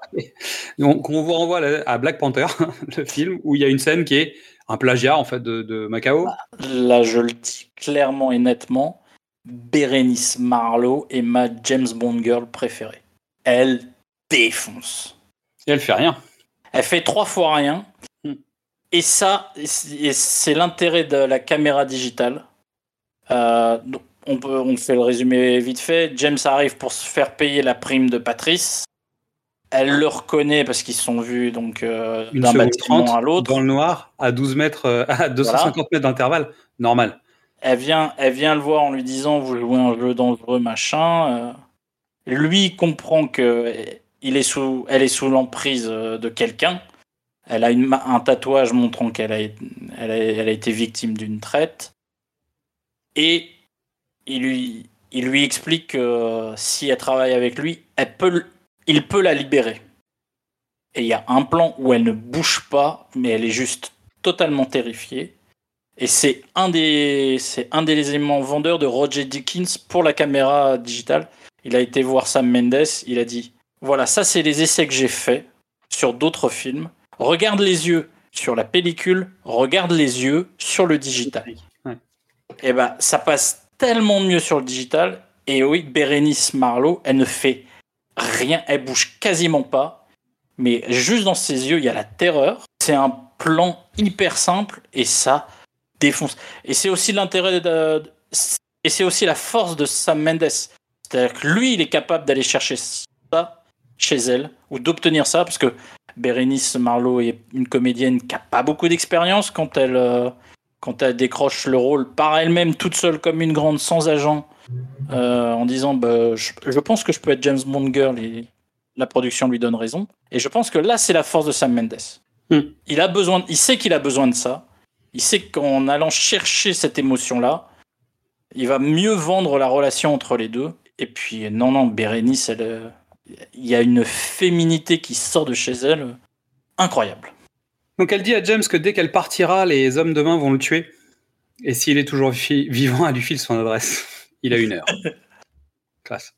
Donc il trinque au garde du corps et la chasse commence. Donc ils sont trois contre un. Lui, il a sa mallette et il s'en sort. Il, est, il finit par être quand même envoyé au tapis. Le dragon de Komodo arrive et le mec vient de le désarmer. C'est-à-dire qu'en fait, James n'a pas utilisé son flingue euh, technologique. C'est fini, on le reverra plus. Et on, va, on termine la scène et on parle des gants. Donc juste au moment où James remonte, qui assomme le dernier danger, elle garde la mallette et James file. Donc pour la blague, James Bond s'était acheté des nouveaux gants qu'il trouvait très jolis. Il a demandé à Sam Mendes s'il pouvait les porter sur la scène et Sam Mendes lui a dit d'accord. Et sauf qu'ils avaient oublié tous les deux, donc ils ont fait des plans, etc. Jusqu'au moment où, euh, en fait, ils se rendent compte que bah, pour utiliser son flingue, ils ne pouvaient pas avoir les gants. donc toutes les mains de Daniel Craig dans cette séquence ont été effacées numériquement et remises euh, de manière artificielle. C'est au montage qu'ils sont aperçus de ça. Ouais, c'est un post-froid à la fin du tournage. Et il fait Ouais, j'aime bien mes gants, je, je peux les garder ou pas? Parce qu'ils sont jolis quand même. Non, c'est pire que ça. C'est pire que ça. C'est c'est- c'est- c'est, euh, Daniel Craig, il, il, leur, il leur a menti euh, à Sam Mendes et à la script parce que la script, elle a pas, elle faisait pas, elle faisait pas son boulot. Elle a pas. euh, je pense qu'elle s'est fait défoncer la pauvre. Mais en fait, il avait le jour du tournage, il avait froid, les conditions étaient pas bonnes. Il a dit je garde les gants. Et on lui a dit mais euh, t'as des gants? Il fait bah oui, je les avais dans la séquence précédente. Qui est pas vrai? Bah non, c'est pas vrai. Et malheureusement, bah, pour activer son flingue, il peut pas avec des gants. Voilà, donc en fait, c'est un flingue pour pas aller en Russie, par exemple. Voilà. Donc on sait que bon bah il y va plus, mais quand même quoi, faut faire attention à ce genre de gadget quoi. Donc ce gadget était de la merde. Moi je suis désolé quand j'ai vu le film, j'ai décroché. Ah. Alors j'ai trouvé ça naze déjà euh, sur le principe quand il le reçoit, mais sur les deux utilisations, les deux seules utilisations du film, tu te rends compte que ce truc ne sert à rien en fait, ça n'a pas de sens. Bah, ça n'a Mm. de sens que là, c'est-à-dire qu'il est sauvé parce que son âme, euh, son- il est sauvé parce que son arme ne se déclenche pas quand un des gardes du corps lui tire dessus. Oui, mais en général, elle s'enraye, ça marche très bien, tu vois. Bah, ça voilà. fait des années que ça s'enraye. Ça fait des années que tu prends n'importe quel fusil qui normalement s'enraye jamais et s'enraye à ce moment-là. Bon, c'est le principe, tu vois. C'est la suspension de l'incrédulité. Donc non, pour le coup, non, vraiment le. le- Mais je pense que c'était déjà Shanghai. J'avais dit non, mais ce truc ne sert à rien quand il l'allume, quoi, tu vois. Donc il retrouve Séverine sur son bateau. Elle prend une douche et James, lui, normal, on est en 2012. Donc peut-être qu'on peut encore. Il se glisse sous la douche sans lui demander son avis. hein. Séquence à travers la vitre. Mais de oui. James. Ouais, de Jolie O. James. Mais elle, elle est pas surprise. hein. C'est la- Il y a un mec qui rentre à poil sous sa douche, c'est normal, tu vois. Ça arrive Non, toutes les semaines. Le fait qu'on travaille sur des reflets avec la dame de Shanghai, c'est normal. Bon, il y a, il a- il, Joli, faut- il joli, il avoir euh, bac plus de cinéma pour la comprendre maintenant celle-là, mais euh, j'en suis content. Donc pour le coup, moi j'ai trouvé cette séquence un peu étrange aussi. Même si elle l'avait invité à revenir, à venir, etc. Je trouve que bon, le mec est rentré sous la douche à poil en arrivant normal, tu vois. Oh James, Je trouve que c'est un peu too much. Bon, O. James. On retourne à Londres. Un des hommes infiltrés a été abattu. C'est déjà le troisième. Donc, ça va mal. Donc, on peut plus travailler dans l'ombre parce qu'il n'y a plus d'ombre, dit Mallory. Et donc, on avait déjà évoqué ça euh, dans d'autres films, à dire que c'est bien joli, les histoires d'agents secrets et tout ça, mais qu'en fait, avec YouTube, Instagram et, euh, TikTok, ça commence à devenir compliqué. Donc, tout le monde pense que l'homme en question connaît le MI6, l'ennemi. Donc sur le bateau, James lance sa balise. Il arrive sur une ville, une île de ville abandonnée, l'île fantôme. On en parlera tout à l'heure. Donc James et Séverine sont attachés et l'équipage les suit. Ça c'est cool, hein, c'est une bonne ambiance. C'est-à-dire que, je sais pas, la soirée entre eux a dû mal finir. Parce qu'ils sont ligotés tous les deux. Il y en a un qui a dû déconner. Ils avaient trop bu. tu sais, tu sais qu'ils vont se faire euh, gauler, évidemment. Ah bah de toute façon, James il y va pour ça. Oui. Il y va pour la Gaule, par défaut. et pour l'Angleterre, évidemment. Pas- On l'a même pas fait exception. Ça va être nul. Bon. James est dans une salle informatique avec beaucoup, beaucoup, beaucoup de machines quand même. Un ascenseur arrive et voici le méchant du jour. Les hommes de main restent derrière eux. Et là, il lui raconte l'histoire des rats et les, des rescapés. Belle histoire. Je pense que Javier Bardem a composé un des trois meilleurs méchants de Bond. Bah, moi, j'ai. En fait, le problème, c'est que la suite fait que pour moi, ça reste pas un méchant iconique. Alors, Il est, il est pas mal. Je trouve qu'en fait, il est too much. c'est son interprétation. On est d'accord. La nature du méchant est pas top. Enfin, si, mais là, cette Si, séquence-là, mais non, mais, mais oui, Non, non, mais, je suis mais non. cette séquence-là, elle est forte. Oui. Quand les deux séquences suivantes sont hyper fortes, et après, ça descend. Oui, on en reparlera quand on y sera, mais c'est vrai que pour moi, ça gâche complètement le personnage. Et puis, le blond décoloré, ça m'a pas, euh, tu vois. J'ai pas été subjugué par le, la tenue vestimentaire, le look, le style, le too much. Mm. Tout, tout est too much dans ce personnage, je trouve. Après, Mais eh oui, pour un super méchant, c'est super voyant, pourquoi pas. il, il sort de Anton Chigurh, hein, de No Country for Old Men. Qu'est-ce que tu veux qu'il fasse? Donc, évidemment, il a composé à l'opposé de No Country for Old Men. Pourquoi pas? Bah, je veux dire, j'ai pas, j'ai pas de problématique particulière. En revanche, l'arc narratif du personnage, son plan, etc., vont faire que pour moi, il reste pas dans l'histoire parce que bah, il est gâché. Donc, il a été en poste de 86 à 97 à Hong Kong. Ça fait long. Il sait pour les tests et il connaît les résultats. Et il les lit à haute voix. C'est-à-dire qu'il explique à James qu'il a tout raté ses tests. C'est-à-dire qu'il a tout salopé la feuille jaune, quoi. Donc, une fois de plus, c'est un traître interne Oui. au MI6. Bah, ex-interne, parce qu'en fait. euh, il- Oui, non, mais, mais qui, est, qui est pas anglais. Dans GoldenEye, Alec, il était euh, géorgien, et là, euh, il est d'origine latine, indistincte. Donc, Sachant le- que le mec a, a décroché il y a quand même quelques années, mais il est toujours capable de connaître les process du MI6. Donc, soit il y a un problème, soit il y a un problème. C'est-à-dire, comment ça se fait qu'en 2012, le mec a arrêté en gros en 2000, tu vois, ça fait 12 ans que le gars n'est plus au MI6 parce qu'en fait, il a disparu, il est passé ailleurs avec machin. Le mec sait toujours comment ça se passe. Ben oui, parce qu'il continue de pirater. Ouais. On, on est, non, mais on, en a- on est dans un, on est en Angleterre, monsieur. Il y a des process, il y a des protocoles qui sont mis sur papier ou sur PDF. Bref, t'as compris ce que je voulais dire. Donc, il est là pour se venger de M. Donc, une bonne motivation, évidemment, de méchant. La vengeance. Mm, ouais. C'est un peu léger quand même, euh, cher ami. Donc il profite de James attaché sur une chaise. Donc soit on bosse ensemble, so- soit on tue les autres, en gros. C'est un peu ça le, le pitch. Ouais, si tu veux, on peut coucher ensemble. Ça, il y a moyen. Et James lui dit, mais qu'est-ce qu'il dit que j'ai jamais essayé? Il a toute une séquence comme ça. Mais j'aime bien. Donc Nash est un agent euh, au plus offrant. Il demande, il lui demande de venir. J'ai noté Charles Trenet, mais euh, c'est c'est catastrophique d'avoir ça en musique. Boum Quand notre cœur fait boum. Donc Séverine est attachée. James et lui trinquent. Nash pose un verre sur la tête de Séverine et il offre à James une chance de se rattraper au tir par rapport à son test foireux. Donc James, euh, braqué, va tenter de détruire le verre sur sa tête à elle. Tir raté et Nash tue la fille. Et là, Mystery pleure. Ah, mais terrible. Trop tôt. Ah, mais pourquoi tu l'appelles Nash? C'est c'est- C'est comme ça Sylvain qu'il s'appelle. euh, c'est comme ça qu'il s'appelle dans le film. Ah oui, c'est ce vrai. Euh, oui, non. euh, oui, je pleure. C'est un départ trop tôt. Mais c'est peut-être pour ça qu'elle m'a autant marqué, parce que ça a été très bref. Donc un échange, cinq morts.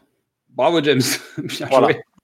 Et Bien fait. Nash, donc Nash Silva, est arrêté. J'ai noté dans, dans mes notes trop facile pour l'interrogation. Bah, pas, tu, tu le vois pas. venir. Tu le vois pas venir. Non, pas du tout. C'est euh, vraiment, on ne voit pas du tout arriver. Alors, Donc, tu le vois tellement pas venir que c'est prisonnier. Ouais, tu le vois tellement pas venir que c'en est peut-être un peu euh, incongru, voire euh, improbable. C'est ça. Donc M vient retrouver le prisonnier. Lui, il est enfermé comme Hannibal Lecter, comme euh, Magneto, comme à peu près tous les méchants de tout le cinéma. Chaque fois que tu dois l'enfermer de manière un peu isolée, c'est à peu près ce que tu fais. C'est-à-dire une espèce de Loki était comme ça aussi dans les Avengers. Bah, tu vois, t'en as plein des comme ça en fait à force. Mais c'est Hannibal Lecter le premier, je pense peut-être. C'est c'est clairement Hannibal, mais après Hannibal, c'est Anthony Hopkins s'est inspiré de HAL euh, 9000. Mais pour le coup, on est sur une salle centrale où on fait le tour, Voilà. on voit autour, etc., etc. Donc, agent prisonnier, il a tenté de mettre fin à ses jours avec la fameuse capsule de cyanure dont on a déjà parlé à l'époque de Pierce Brosnan, mais ça l'a détruit sans le tuer. Voilà, le mec a été rongé de l'intérieur par le produit. C'était pas mal. Bon, Cette scène, elle est, enfin, tu vois, son interprétation, elle est, elle est tout juste. Tu vois, il en fait un peu beaucoup, mais pas trop. Il sous-joue pas. Une fois encore, tu vois, on- je pense que on le rappelle quand avec- qu'on a eu Christopher Walken, donc en fait, tu peux y aller. Oh, voilà, T'as de la marge. Avant d'être dans le too much, tu peux y aller, c'est bon. quoi. Il y a quelqu'un qui t'a couvert il y a longtemps. Et je trouve que l'effet visuel pour montrer euh, les ravages du cyanure, ça tient encore un peu. Non, Et- moi ça tenait pas déjà à l'époque. Mais bon, Ça tenait pas à l'époque pour toi, J'ai l'œil, j'ai l'œil dessus. donc, voilà. euh, voilà, mais, Mais- pour le coup, c'était cata déjà à mon sens. Alors peut-être en, je par- en, tec- en technique graphique probablement, mais tu vois le choix de où est-ce qu'on s'arrête, qu'est-ce qu'on brûle, qu'est-ce qu'on brûle pas, je trouve que cette réflexion elle est enlevé- Une fois qu'il a enlevé son dentier et qu'il est en position euh, entre guillemets euh, classique, ça fonctionne. C'est le mouvement en fait, le moment où il va le mettre et l'enlever qui est problématique. Ouais. où tu vois vraiment que ça ça matche pas, et que c'est complètement numérique et que c'est euh, que c'est pas efficace. Après, sur le principe, je trouve ça intéressant. Je trouve ça intéressant parce que ça montre quelque chose. Après, euh, j'ai du mal à croire en ce dispositif. C'est-à-dire, euh, t'as la, t'as le visage Oui, complètement non, affaissé qui d'un seul coup est reconstitué par un dentier. Bah, je veux dire, J'y crois pas en fait. J'y crois pas. Tu peux pas parler. Bah, je veux dire, il y, a- il y a quand même des trucs qui sont pas crédibles par rapport à la situation. On est d'accord. Euh, Mais- je, je trouve que ça fonctionne pas à cause de ça, notamment. C'est c'est le l'ensemble. Mais par contre, en termes d'univers James Bond, on a toujours un. Tu vois, le méchant ou le l'homme de main qui a un truc, euh, une difformité, une surprise, machin. Là, c'est en dessous. On est. euh, Et je trouve que c'est une. Surtout, c'est une vraie raison. On avait déjà parlé de la capsule de cyanure. On sait que c'est un procédé qui est donc disponible au MI6. Que elle avait déjà demandé à Pierce Brosnan pourquoi il l'avait pas utilisé. Il avait regardé en disant ça suffit, on l'a fumé avec des potes, ça va. C'était c'était une soirée un peu arrosée. Euh, mais pour le coup, euh, là, il l'a utilisé. Donc, il a suivi le process, c'est-à-dire il a écouté maman, il a fait le, il a fait ce que maman lui avait dit de faire en fait. Parce que là, on est dans un rapport filial hein, du début à la fin du film. euh, M, Ah, c'est maman. clair. Je pense que le M signifie maman Ah bah, il y a maman et- maman papa parce qu'il y a l'autre M qui arrive et qui est Mallory et qui, qui est papa en fait. On se retrouve avec les papas et les mamans et puis on va finir dans la maison familiale et en fait l'histoire du film c'est euh, la famille d'American Beauty mais en mode bien trash. C'est-à-dire que Sam Mendes il a juste refait tu sais euh, American Beauty mais plus tard. Et là ça a vraiment dérapé, les gosses ont vraiment dérapé. Donc Silva, pas de passé, pas d'avenir. Fin de partie, merci, au revoir. M ferme les yeux et s'en va, pour faire simple. Elle renie son fils. Fiston pas content. Mais ça sent le piège, hein? Ah bon? Oui, ça sent un peu le piège. Je sais pas, il y a un Ah, traquenard, il y a un truc qui va pas dans cette scène. Pourtant, on n'est pas au deux du film. hein. Ils s'en vont, donc euh, on lui explique qui est Thiago Rodriguez, dit euh, Raoul Silva, dit Nash. Euh, et il a l'air très très zen, ce Silva, moi j'ai noté ça. Mais Q va décrypter le code. Ça ressemble à un piège. En parallèle, la commission, euh, il y a Bond, Bond et Q, ils sont en train de- d'essayer de, décrypter le truc. Pendant ce temps-là, il y a la commission où M doit passer. Et Silva est dans sa prison, très calme, très très calme. Et ça pue l'arnaque. Parce qu'on a vu Hannibal Lecter aussi. Donc on sait que c'est pas bon ça. Bah, c'est pareil. C'est à peu près ça qui se passe. L'avantage, c'est qu'il ne montre pas comment il s'échappe. Parce que là, je pense que le plan, il marche pas. Euh, le, MP qui interroge M, c'est Helen McCrory qui nous a malheureusement quitté il n'y a pas très longtemps, euh, qui jouait euh, dans Peaky Blinders entre autres. Et Oui. c'est- ça faisait plaisir de la voir. Donc Bond voit une info dans le code, il découvre qu'il y a une carte de Londres et il a forcé Q à ouvrir les portes. C'est-à-dire qu'en fait, en décryptant le code, ils ont ouvert les portes de la maison. Sachant qu'en fait, ce qui est rigolo, c'est que le plan de Silva, il fonctionne, mais est-ce qu'en fait, c'est ce qu'il avait prévu qu'ils allaient aller s'installer dans les sous-sols C'est une bonne question. Parce qu'en fait, son plan, il est malin, il a fait péter le MI6, donc pourquoi pas, tu vois. Mais est-ce qu'il avait prévu d'être là dans les sous-sols à cet endroit? Et est-ce qu'il savait que la prison euh, de sécurité euh, renforcée était à cet endroit-là? Parce qu'en fait, le plan, là, le, le plan du méchant, il commence à déraper pour moi à partir de maintenant. C'est-à-dire dire- comment un mec a pu prévoir tout ce qu'il a prévu des semaines à l'avance, parce que finalement, euh, à la minute près, hein, des semaines à l'avance, sachant que les actions dépendent d'autres personnes que lui-même et qui sont pas dans son équipe. C'est-à-dire, c'est des gens qui sont un, non dépendants de lui et de ses décisions. Je trouve que c'est ultra, ultra, ultra tiré par les cheveux. Ça ne fonctionne pas. Pas du tout. Tu n'as pas compris. Javier Bardem est espagnol. Le professeur de la Casa del Papel est espagnol. Les Espagnols, quand ils planifient, ils planifient jusqu'au bout. Avec les incartades, les risques, en fait, ils, ils génèrent des temps de sécurité. C'est-à-dire, ils savent ont- que ils ont 10% de sécurité, quoi. Les Espagnols, ils ont tout prévu. Voilà, donc on est bien d'accord. Il a filé, James se lance à sa poursuite. Q précise que c'était un piège. Il est si malin, il a tout prévu. Et Q, en fait, c'était son code. C'était son code de craquage, donc il savait qu'il allait pouvoir le, le- le décoder. Donc, même ça, Silva, il avait prévu, euh, tu vois, il avait prévu que ce soit Q lui-même qui avait créé le code et qui le décrypte Hmm. lui-même. C'est trop- Non, il a créé un algorithme qui se transforme. Pourquoi pas? Je, je ne maîtrise pas cette partie-là. non plus. Et euh, où tu trouves euh, l'ouverture des portes. Finch? En tout cas, pour un agent du MI6, il est super bon en informatique pour un mec de terrain quand même. Ça, c'est cool. C'est-à-dire que quand on sait quel est le niveau d'un mec en informatique et combien d'années tu as dû passer dans ta cave pour faire de l'informatique, non, il est bon quand même. T'as pas compris. C'est on. Un espagnol. Alors attends, non. le deuxième argument, c'est que c'est un espagnol. Non mais il faut être honnête. Il est en train de, ils sont en train de refaire plus ou moins GoldenEye sans le dire. Sauf que là, tu t'as pas le personnage de Boris. Ouais. Boris Ah. t'aurait écrit le code. Mais là, on, on le dit pas. Mais il est au fond. il y a Boris qui est quelque part, il est invincible. bon, alors, euh, donc j'ai dit, il est si malin, il a tout prévu. Comme c'est agaçant ces anciens agents qui prévoit les protocoles futurs. Peut-être c'est un précog. Parce que les Espagnols, finalement, c'est peut-être des précogs. Il fait de la veille technologique. C'est pas pareil. Bon, allez, bienvenue chez McGuffin Co. On vous explique pourquoi les scénarios sont bancals et on vous trouve des bonnes raisons de justifier votre problème. Donc, on, on sait que maintenant, les Espagnols, c'est un peuple qui prévoit tout à l'avance. Donc, James piégé dans un métro qui, avec un métro qui lui arrive en pleine tête, ça c'est pas mal. Tu, tu l'as senti de John McClane ou pas? Ouais, pas mal. Ben Hein? non, Moi, je pensais qu'il allait se faire Fort Knox dans la foulée, mais en fait, je me suis dit non, mais ça c'est Goldfinger, c'est un peu bizarre comme plan. Alors c'est marrant parce que moi j'y ai. Enfin. Oui, c'est euh, Hard 3, mais moi je voyais Speed. Oui, aussi. Ah bah oui, évidemment. Super flic. Mais non, mais on, on est d'accord, c'est Hard 3. Tu... Oui, c'est d'ailleurs 3, mais après, je me suis demandé si Thiago, il avait, euh, bah, si Rodriguez Silva euh, Nash, parce que on ne sait plus. D'ailleurs, Nash, c'est rigolo parce que je crois qu'il y avait eu un Nash dans un des James Bond aussi. Je me demandais s'il vengeait son frère quand même. Je me suis dit, mais lequel c'est son frère? Bah, c'est Alec Tevorian. C'est ça. C'était mon frère. Prépare-toi à mourir. Euh, je je m'appelle Thiago Bonjour. Rodriguez. Je Tu vous as tué appelle mon euh, Prépare-toi à mourir. Thiago Chinois. Bon, allez, bref. Euh, ah là là. Donc, euh, James remonte les rames et Bond sait où il va exactement. Il va vers M. Tanner est alertée et elle ne veut pas être exfiltrée. Elle est en pleine commission. Ils sont au procès en fait. Elle est en train de se faire défoncer. Elle est en train de défendre le MI6 tant qu'elle peut. En face d'elle, il y a, hum, elle se fait attaquer par euh, une politicienne. Donc Et- Hélène McCrory. Oui. Et, et Mallory prend sa défense. Et Mallory prend sa défense en étant en face d'elle. C'est-à-dire qu'il n'est pas à ses côtés, il est en face. Il fait partie du bureau qui analyse ce qui se passe.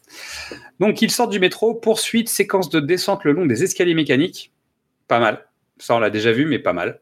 Euh, Jean-Hugues Anglade, il, fait, il le fait en roller. hein. Il le fait en roller. Et oui. Comme quoi, hein, tu vois, Luc Besson, forever. Donc Mallory vole au secours de M, car la ministre euh, qui ne connaît rien donne son petit spectacle. James arrête Silva, il fait sauter une bombe et un métro arrive dans la tronche de James. C'est là maintenant, en fait, tout à l'heure, il était dans les rames, tu sais, il était sur les, en train de courir sur les rails, j'avais oublié. Tiens, on a déjà vu cette scène de métro avec un gros dégât calculé, belle séquence, mais rien de neuf sous le soleil, j'ai noté. Ah non. Même le soleil espagnol. Mais une fois encore, hein, on te vend du, on te vend du Londres, on te vend de l'Angleterre. C'est clair. C'est un film. qui- D'habitude, on va à la Jamaïque, on va dans des pays exotiques. Là, c'est un film qui a été calculé pour vendre euh, l'image de l'Angleterre. Les JO, tu veux dire, de 2012 Non, pas spécialement, parce que parce qu'ils vont finir euh, en Écosse. Oui. Déjà. Non, non, mais on est dans l'iconisation de l'Angleterre. On en avait parlé, t'en avais parlé dans l'épisode précédent, en disant que c'était une prépa, que ça se préparait, que ça allait venir, donc on y est. Silva sort du, du- du- de sa séquence de métro là, et il tombe sur ses partenaires. C'est quand même bien fait. hein. C'est quand même bien fait. C'est espagnol. C'est ça. Ils ont les masques de la Casa des Papel, et ils vont, ouais, ils vont aller au ministère de la Monnaie. Euh, donc M défend les agents du, les, les agences 00 et les agences euh, du MI6.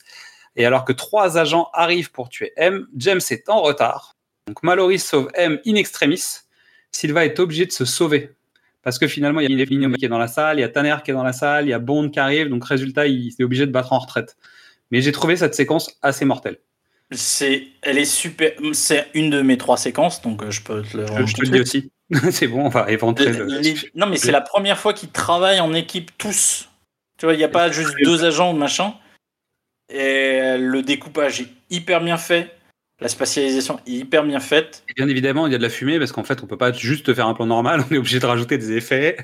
Non, mais je trouve que pour qu'on voit les- pas, etc. Non, c'est très bien fait. C'est très bien fait. Non, non, c'est la... c'est une scène hyper dynamique sans être ultra spectaculaire. hein. Non, mais elle est efficace parce qu'en fait, elle Mais elle est- positionne les enjeux. Elle place Mallory comme homme de terrain. Ce qui a été vendu avant. Tu avais une préparation sur son profil, mais qui finalement passait outre dans les conversations. Or, tu lui donnes corps à ce moment-là. Ouais. Qui prend une balle. Euh, et il est blessé euh, légèrement. Mais il est blessé sur le Non, terrain pour il- sauver M alors qu'il était censé la foutre dehors parce qu'en fait, euh, bah, tu vois, je veux dire, le rapport de force normalement aurait pas dû être celui-ci. Et je trouve qu'il y a une vraie intelligence, contrairement à ce qui va se passer dans le prochain film, où tu auras un rapport de force équivalent avec un autre personnage sur des conditions plus ou moins les mêmes qui va être assez catastrophique. Et tu vas les voir travailler en équipe et ça va être assez catastrophique. Donc là, je trouve que sur celui-là, ça fonctionne. C'est-à-dire qu'il y a, il y a un vrai, il y a une vraie cohésion d'équipe, il y a une vraie logique, il y a une. C'est même plus une cohésion d'équipe, c'est plus une équipe, c'est juste ils font leur job chacun. Et ils se connaissent et ils peuvent s'envoyer des balles, se regarder, euh, se faire glisser des flingues, etc. Parce que c'est leur job. Ouais. Donc c'est même plus que ça parce qu'en fait Mallory s'est jamais battu avec James, qui s'est jamais battu euh, avec. Non, non, mais euh, tu sens que non des- plus. Tu vois, c'est juste que C'est tout même, en place parce que c'est logique. même Tanner, quoi. C'est quatre personnes de terrain. C'est ça. Et qui sont capables d'agir, de faire ce qu'il faut, euh, de, de se comprendre en un regard. Et je trouve que tout ça est super bien rendu dans cette séquence.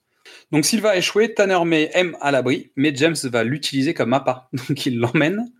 Donc James va récupérer quelque chose dans un garde-meuble. Je vous rappelle que ce film est le 50e anniversaire de la saga James Bond. Et là, il ouvre. Qu'est-ce que ça pourrait être? Oh, la DB5 Oh Oh, c'est original Mais il y a une explication quand même. Pourquoi il prend cette voiture-là précisément? C'est parce que c'est la seule qui n'a pas de balise GPS. C'est débile. Surtout qu'ils ont besoin du GPS pour pouvoir se faire suivre. Donc Voilà. ils demandent à Q de, de mettre, tu sais, des petits cailloux sur le chemin pour qu'ils arrivent à retrouver Skyfall. Quoi. Donc vieux générique de, de- de James, on ressort le vieux générique par la même occasion. C'est un peu too much. C'est contractuel, c'est sûr. C'est-à-dire que Sam Mendes, il a peut-être pas demandé à faire ce plan On est d'accord. Mais c'est l'enfer. C'est-à-dire que moi là, j'étais en train de me faire palmer au cinéma, j'en pouvais plus en fait. C'est-à-dire que c'est vraiment le truc qui fait que, pff, bref. Donc ils remontent dans le temps, selon Bond, mais en même temps ils font, ils sortent, ils vont en Écosse, ils retournent dans les Highlands, tu vois, donc euh, ils repartent à la jeunesse et à la genèse de James Bond. Joli hommage à Sean. Oui. Et Q et Tanner se font griller, mais largement par Mallory qui dit OK, on continue. Donc, le mec les couvre, bras en écharpe, et il dit c'est bon, on y va. quoi. Donc non, on arrive c'est- à non, c'est pi- c'est pire que ça. Il leur- C'est plus fort que ça. C'est plus fort que ça. Il leur suggère une stratégie encore plus efficace. C'est vrai, tu as raison. Non, mais donc Mallory fait partie de l'équipe. Ça y est, il a choisi son camp en fait. Je trouve que c'est là que tu comprends que le mec, alors déjà, il avait fait un pas en défendant M, il avait fait un deuxième pas en la sauvant, mais en fait, en arrivant et en disant les gars, ok, je suis avec vous et on va faire le plan ensemble, ça y est, c'est devenu le patron du MI6. C'est-à-dire qu'il a pris les rênes de la boîte et finalement, il a compris les enjeux et il, est, il comprend l'intérêt de conserver ce genre d'équipe parce qu'il y a un truc à faire. Donc, Écosse, superbe décor. hein. Euh, Je me pose la question lumière naturelle ou pas? Non, je crois pas.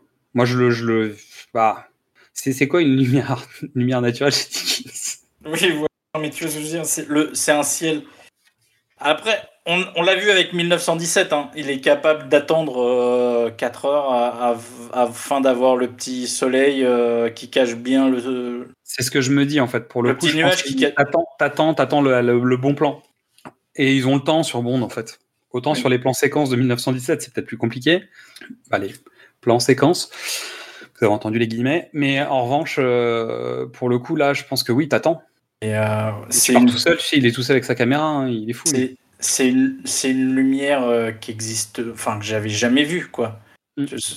C'est la puissance de la Alexa, hein, elle est capable de te faire, euh, de te faire ça quoi. C'est Après, un- est-ce qu'il y a peut-être pas un petit peu de post-prod pour rehausser les Non, trucs? Bah, Tu il aura rien. il mais, aura- euh, Non mais il l'a dit en fait. j'avais- vu une interview de une longue interview de lui sur Skyfall. Il avait déjà essayé sur d'autres films, mais sur Skyfall, il a il a pas hésité à, à jouer avec les températures de couleur de la caméra tout le temps. D'habitude, il faisait un- une couleur, un- une chaleur tungstène euh, quand il travaillait sur la péloche, et puis évidemment sur la pellicule, et après il est revenu, il a continué là-dessus. Et puis il a commencé à triturer là-dedans et euh, sur Skyfall, il a dit l'univers, Qu'est-ce il que je- je fais ce que je, je fais ce que je voulais. Je faisais ce que je voulais. Ils arrivent à Skyfall, ils entrent dans la résidence. Kim Cade, le garde-chasse, reconnaît James. Ils doivent s'en sortir sans rien car le domaine a été vendu, vu que James est censé être mort. Donc ils ont tout Alors, vidé. On est chez les Bonds. Moi, j'ai pas aimé. J'avais. Quel est l'intérêt? De ce domaine-là, Non, mais de, de connaître euh, la jeunesse de James. bah, pour l'instant, ça sert à rien. Peut-être que ça servira plus tard. Non, mais tu dis, ouais, c'était un orphelin, machin, etc. Oui, oui, mais Ouais, là, en fait, il y a quand même toute une histoire. Bon, c'est- je- oui, je suis d'accord avec toi. Après, l'avantage, c'est qu'il connaît les lieux. Donc, l'objectif, c'est qu'aussi, ils connaissent la maison, qui est la fameuse porte de sortie avec le, le couloir euh, souterrain qui permet de se barrer. C'est pas anodin, en fait. Il y a quand même beaucoup de MacGuffin à l'intérieur et de, de, de fusils de Chekhov et autres euh, préparations de paiement dans cette séquence. C'est-à-dire que tout ça fait que, comme il connaît la maison comme sa poche, il a plein d'intérêt à être dans cet endroit. Après, stratégiquement, oui, le, c'est, le, le paysage est tellement désolé que tu vois arriver n'importe qui. euh, Mais l'autre va arriver, euh, va arriver à l'Apocalypse Now. Donc pour le coup, en fait, il voulait pas être discret. et en même temps, euh, il y a le rapport filial avec M, qui est le sujet du film, et du côté de, de Javier Bardem et du côté de Daniel Craig, clairement. C'est-à-dire, c'est leur mère à tous les deux. C'est les deux enfants. C'est Abel et Cain. Et il faut qu'ils s'affrontent sur un terrain familial. Je pense que tout est symbolique, en fait. Oui. Après, euh, tu vois, l'intérêt d'aller à Skyfall, ça permet de donner le titre, ça permet sans doute de rappeler un élément des bouquins. Il y a forcément une raison, et je me demande si c'est pas tiré de livres. Et là, Ah je bah. pense qu'on sera corrigé euh, le cas échéant, mais il me semble quand même qu'il y avait des sujets qui devaient être traités comme ça. Skyfall, ça tombe pas du ciel. oh punaise, tu as attendu, Non, mais je l'avais pas tu écrit. t'as attendu dit- 1h30, tu as attendu 1h30 pour la placer. La vache, Ah, la la vache. classe. Eh ben, elle était au bon moment. Donc, M est inquiète et il prépare la maison à recevoir Silva et ses hommes. Donc là, c'est la séquence Maman, j'ai raté l'avion. Tout le monde l'a dit, je veux dire, je vais pas. Donc, il prépare des bombes de fortune, des barricades, des pièges. M fait un mea culpa quand même.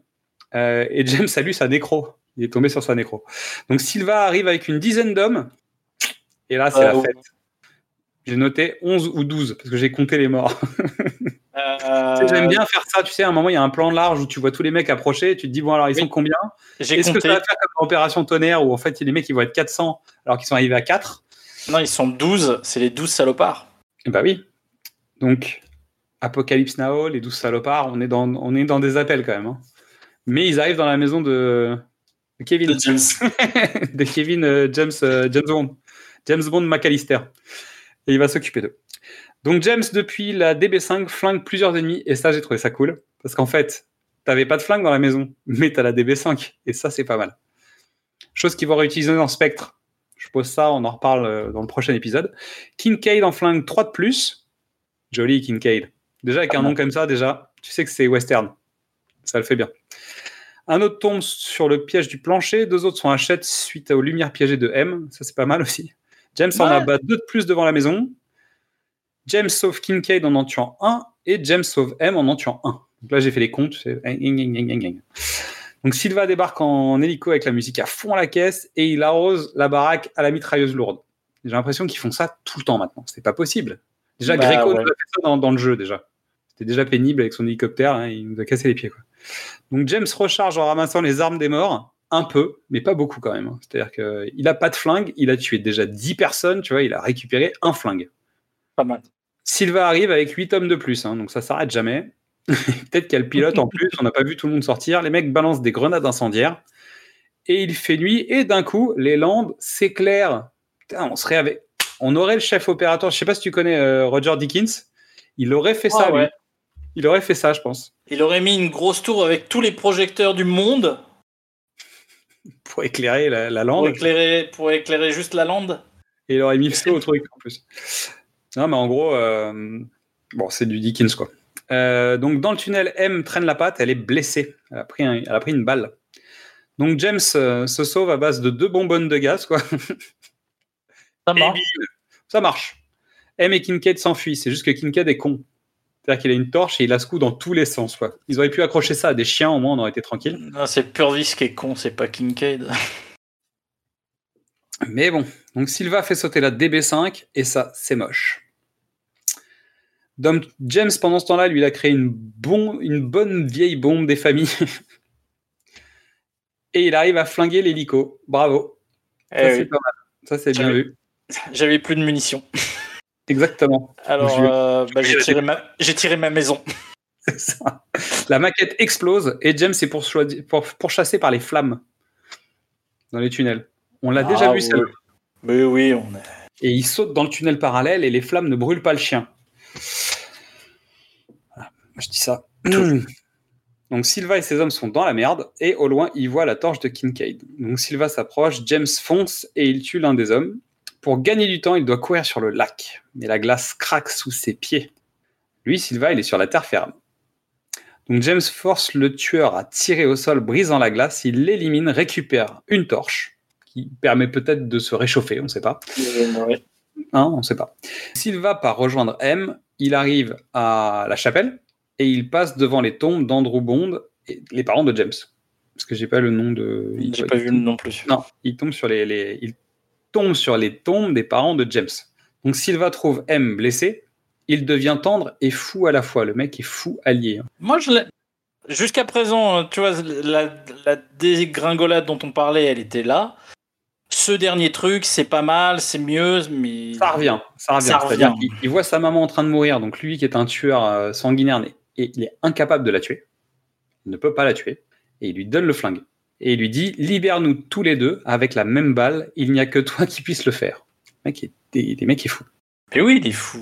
Et été- le poignarde dans le dos jusqu'au dernier rat. Allez, bisous.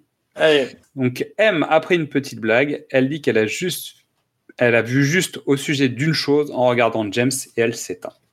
Fin de M. Et là, moi j'étais triste. Moi j'étais triste parce que j'aimais bien Judy Dench. tu- elle est toujours vivante, hein, je te rassure. Non, non, parce qu'en fait elle est, elle est plus dans James Bond, c'est fini. Ou presque. Euh, James lui ferme les yeux, il pleure et Kincaid se découvre. C'est beau. Ouais, c'est beau ouais. comme l'Amérique euh, anglaise. Ouais, voilà, c'est ça. C'est- Il y, y a beaucoup trop de sentiments pour des vrais Anglais, c'est pas possible. C'est ça. Donc, on se retrouve à Londres. James est sur un toit face au drapeau dans le vent. Inoxing qui le retrouve. Elle ne retournera pas sur le terrain. M a laissé quelque chose à James. Elle lui a légué son chien en porcelaine. et on découvre enfin qui est la jeune femme euh, qui était sur le terrain et qui a suivi James dans toutes ses aventures pendant tout le film. C'est là que tu découvres que c'est Money Penny en fait. C'est que maintenant. C'est que maintenant. Tu le sais pas avant. Hmm, Mais si, elle est présentée comme Money Penny quand il la retrouve. Je crois pas, parce que je l'ai noté. On, on découvre enfin qu'il s'agit de Eve Moneypenny. Donc je pense que tu sais pas qui c'est. Jusque là. Ok, tu, tu le sais, oui. Mais tu le sais pas. Mais tu le sais pas encore officiellement. Donc Tanner arrive, il veut le, re- il veut re- il veut le recevoir. Il. Ben oui. Donc M Mallory l'attend dans son bureau, le bras en écharpe. Nouveau dossier pour James. Est-il prêt? Avec plaisir. Gun barrel de fin. 50 ans en logo. James reviendra. Classique. Bon. Trois moments à noter. Donc on a dit la scène du procès. On est d'accord que la commission c'était top. C'était top. Le... Alors, pas le casino en entier, mais euh, hmm, Bérénice Marlowe dans le casino, je trouve ça vraiment. Il y a, quelque chose d'un peu différent des autres méchantes euh, que James retourne. Il y a une. C'est beaucoup plus fin. Et euh, moi, la première, la première scène, la poursuite, euh, qui sert de caractérisation, de rappel de, de qui est M en fait. Au fil du. Tout, au- tout le truc, c'est de l'action, c'est machin, mais en fait, c'est pour te dire que M utilise ses agents et qu'elle s'en débarrasse s'il y a besoin de s'en débarrasser. Oui, c'est juste que c'est le sujet du film. Mais finalement, Voilà, on va mais- voir que M ne se débarrasse pas de James Bond. Elle se débarrasse des agents. Mais si, puisque. Et puisqu'elle que James a un rôle, a un rôle spécifique dans, dans sa vie Non, non. malgré tout. Non, parce que quand Money Penny dit j'ai pas la ligne de tir, j'ai pas la ligne de tir, si je peux, je peux tirer sur James, je peux pas, qu'est-ce que je fais, qu'est-ce que je fais, je, je peux pas euh, garantir. De ne pas, le blesser. ouais. Vous tirez. Elle dit vous tirez. Donc, euh, Après, il y a la liste des agents. hein. C'est-à-dire que c'est pas anodin. Mais on se Oui, non, on compte est après coup qu'en fait, elle est capable de, de, de, de liquider Silva parce qu'en fait, elle l'a laissé mourir euh, dans son coin. Mais en même temps, quand elle doit choisir entre ses deux enfants, euh, elle est capable de faire le choix. on est d'accord. Mais. euh, Mais elle fait son job. Donc moi j'ai mis ce moment, en fait j'ai pas mis le moment de la course poursuite, j'ai mis le moment de la décision de Miss Moneypenny, c'est-à-dire toute la séquence de tension sur le train, en fait le- la fin du toit du train. Parce que le reste m'intéresse pas, je veux dire c'est c'est standard, bah, c'est un classique euh, bondien, elle est pas mal foutue mais je suis pas à fond. En revanche, la séquence du train avec la communication, le fait d'être à distance, etc., je trouve que c'est assez bien réfléchi et que ça, ça fonctionne bien. Euh, et je mettrais moi Shanghai en dernier. Bah, D'accord. L'immeuble quoi. Bah, Pour moi, Macao, c'est pas une séquence qui m'a plu euh, outre mesure. Je trouve que Marlowe est très bien, hein, mais euh, voilà, c'est pas, je suis pas subjugué. Euh, les ombres chinoises à, à Shanghai, pour moi, c'est euh, impressionnant. Parce que c'est beau et que c'est la première fois qu'on voit ça et que c'est euh, ultra efficace. Ouais. Je comprends. Voilà. Mais t'aimes pas, les... t'aimes pas les grandes, t'aimes les petites Ouais, brunes. Alors c'est pour ça que t'es pas subjugué. Ça doit sans doute être ça. Alors, mon avis en une phrase. Donc, j'en ai deux. Il y en a une, un peu. euh, c'est un tacle. Ça, ça, dit Maman, j'ai raté mon tir, mais la lumière est belle. C'est le résumé du film. hein. Euh, pas- ouais, ouais. Et le suivant, c'est du beau, mais pas forcément du très bon. Un très bel épisode anniversaire, mais un Bond un peu en dessous. En fait, je suis sorti du film en me disant c'est un super anniversaire. C'est-à-dire qu'il y a des clins d'œil, il y a plein de trucs de la saga dans tous les sens. À nouveau, hein, comme ils font à chaque fois qu'il y a un anniversaire. C'est très très beau. Mais en revanche, c'est pas un excellent Bond. Parce que parce qu'ils respectent pas la structure. Sans doute, mais parce que les, les motivations du méchant, elles sont un peu rapides, que son plan il est complètement pas crédible. Donc euh, voilà, il y, a- il y a trop de trucs qui sont tirés par les cheveux ou par les dents peut-être, parce que Ouais. par ses cheveux quoi. Mais bon. Donc nous sommes en 2012. Ce film marque l'anniversaire des 50 ans de la création de la saga au cinéma avec la sortie de Doctor No en 1962. Pas mal. Voilà. Donc petit point contexte, l'île d'Ashima. Donc en fait, on a découvert un gisement euh, minéral là-bas en 1887. Donc c'est devenu une mine cette île. Et donc petit à petit, on y a installé une ville et on a installé tous les employés là-bas. Donc la population croît très fortement et ça devient un des lieux les plus denses, la- la- les plus denses en population du monde. Donc ça a été un truc euh, ultra ultra euh, chargé avec beaucoup beaucoup de choses. Euh, et puis petit à petit, en fait, le baisse de l'activité minière a provoqué le départ des habitants à la fin des années, bah, courant des années 70, qui abandonnent l'île et les infrastructures telles qu'elles sont. Et donc c'est devenu une ville fantôme et l'île entière est devenue une île fantôme. D'accord. Donc à partir de 2009, on n'a plus le droit d'y accéder en fait parce qu'elle est jugée dangereuse et interdite d'accès. Donc ils ont bloqué le truc. Et euh, en 2011, ils ont commencé à refaire des visites, mais ils ont limité les parcours, ils ont aménagé les, les choses. Et en 2009, donc au moment où ils ont interdit l'accès, le Japon a demandé une inscription de l'île au patrimoine de l'humanité à l'UNESCO. Euh, ouais. Voilà, donc ça fait partie des 22 autres sites témoignant de la révolution industrielle japonaise. Et ça a été fait. Je recommande le film euh, coréen qui s'appelle Battleship Island, qui est l'histoire euh, des, travailleurs coréens prisonniers de guerre forcés euh, de travailler sur cette île, euh, qui, qui tentent de s'évader. C'est un, c'est un super petit film. Enfin, c'est pas un petit film, hein, c'est un gros film. Il y, a du, il y a du budget, ils ont reconstitué l'île en décor. Et ça c'est un, c'est un film où j'avais pris beaucoup de plaisir. Alors l'île a aussi servi au lieu de tournage du, pour le film live du manga L'attaque des titans. Ah bah oui, tiens. Donc elle a également inspiré Christopher Nolan. Non. C'est étonnant, hein Pour Inception en 2010. Donc le décor a été reconstitué numériquement à partir de scènes qui ont été filmées au Maroc. Bah voilà. Donc voilà pour cette île. quoi. James Bond toujours premier sur les choses, ou pas C'est clair, ou pas. Donc elle est notre Miss Money Penny. Nous ne saurions rien sans elle. Je lui confierai les clés de cette émission les yeux fermés. Les années nous ont fait enterrer des dossiers, nous les garderons pour ces moments de gloire. Alors Midissa, dis-nous ce que tu as pensé de Skyfall. Salut à tous Ce 23e volet commence par une course-poursuite. Tiens, tiens, c'est surprenant. Après une retraite anticipée très alcoolisée, JB laisse croire qu'il est mort. La reprise est forcément difficile. Normal qu'il tremble en tenant un revolver. Bah oui, c'est bien plus dur que de boire des shots en tête à tête avec un scorpion. Les retrouvailles avec M sont pour le moins tendues. Bon, leur relation a toujours été compliquée, mais de là à la traiter de bourru. Voyons JB, pas d'insolence avec sa mère. C'est sûrement pour ça qu'il s'invite sous la douche de Séverine. Tout ça parce que M a pris le risque qu'il soit tué. Ce n'est pas personnel. Voyons. C'est professionnel. De toute façon, il le fait très bien tout seul, tous les jours. Il prend même le risque de choper des MST en couchant avec n'importe qui. Mais bon, M a l'habitude des petits garçons boudeurs et insolents. Thiago Rodriguez, le méchant de l'histoire, est le premier fils qu'elle laisse pour mort. Mais lui ne se venge pas avec des insultes et du sarcasme, non. Il préfère faire sauter les bureaux du MI6, balancer des agents sous couverture pour qu'ils se fassent descendre, et bien sûr tuer sa mère. Pardon, M. Bon, vous me direz c'est pareil. Elle aurait dû faire appel à Pascal Sutton. c'est clair que Thiago est jaloux de leur relation entre M et JB, ce qui arrive souvent dans une fratrie. Mais sa manière de regarder et de toucher JB en le rasant, de très très près, c'est très très chelou quand même. Et JB, pour protéger M, va s'inspirer de Maman, j'ai raté l'avion. Avec beaucoup plus d'explosions, bien sûr. En la cachant dans le château dans lequel il a grandi, mais la mission est un échec. Hein. M meurt, et pire, le château est en miettes. Tout le long du film, je me suis demandé qui était cette sublime femme noire qui a failli tuer JB, qui conduit comme Vin Diesel et qui rase JB à la Thiago Rodriguez. Et bien sûr, on ne l'apprend qu'à la fin du film. Faut arrêter de jouer avec mes nerfs là. Moi, j'ai revisionné plusieurs fois toutes les scènes où elle était dedans et j'ai fini même par chercher sur internet. Quand j'ai entendu JB dire on ne s'est toujours pas présenté, oh, oh, je voulais les taper tous les deux. Donc, Monet Penny est de retour et impoli et Q est un ado surdoué, mignon et puceau. Bah, c'est génial. C'est génial, c'est magnifique.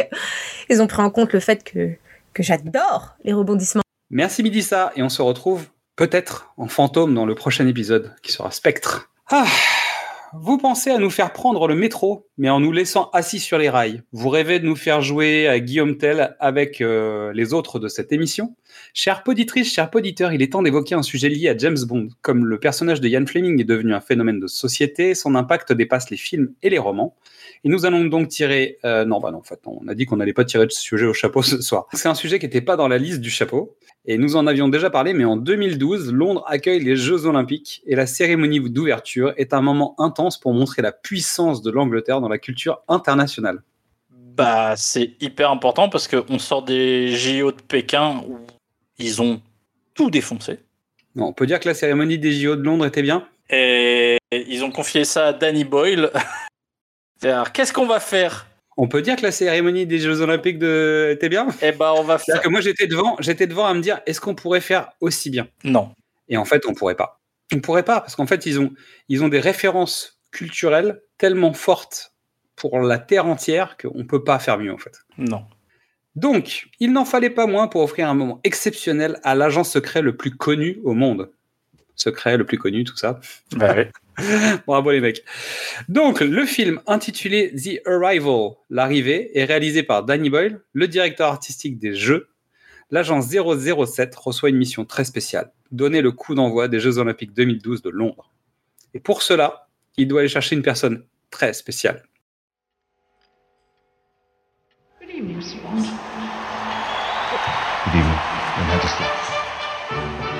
Il va chercher la reine d'Angleterre. C'est Daniel Craig face à la reine d'Angleterre.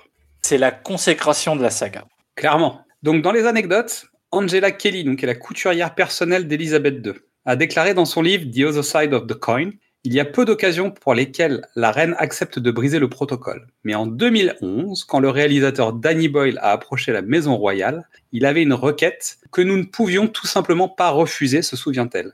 Elle était très amusée par cette idée et elle a tout de suite accepté. Mais, c'est la reine. Par ailleurs, la souveraine britannique se serait elle aussi autorisée une requête. Donc la couturière dit Je lui ai demandé si elle aimerait parler durant cette scène.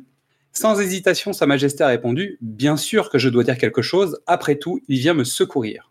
T'as lu le truc? Donc Angela Kelly se charge elle-même d'annoncer au réalisateur la nouvelle. En quelques minutes, j'étais de retour dans le bureau du secrétaire particulier d'Elisabeth II afin d'apprendre la bonne nouvelle à Danny Boyle. Je crois qu'il est presque tombé de sa chaise quand je lui ai dit que la seule condition de la reine était de pouvoir prononcer cette réplique Bonsoir, Mr. Bond. Ouais.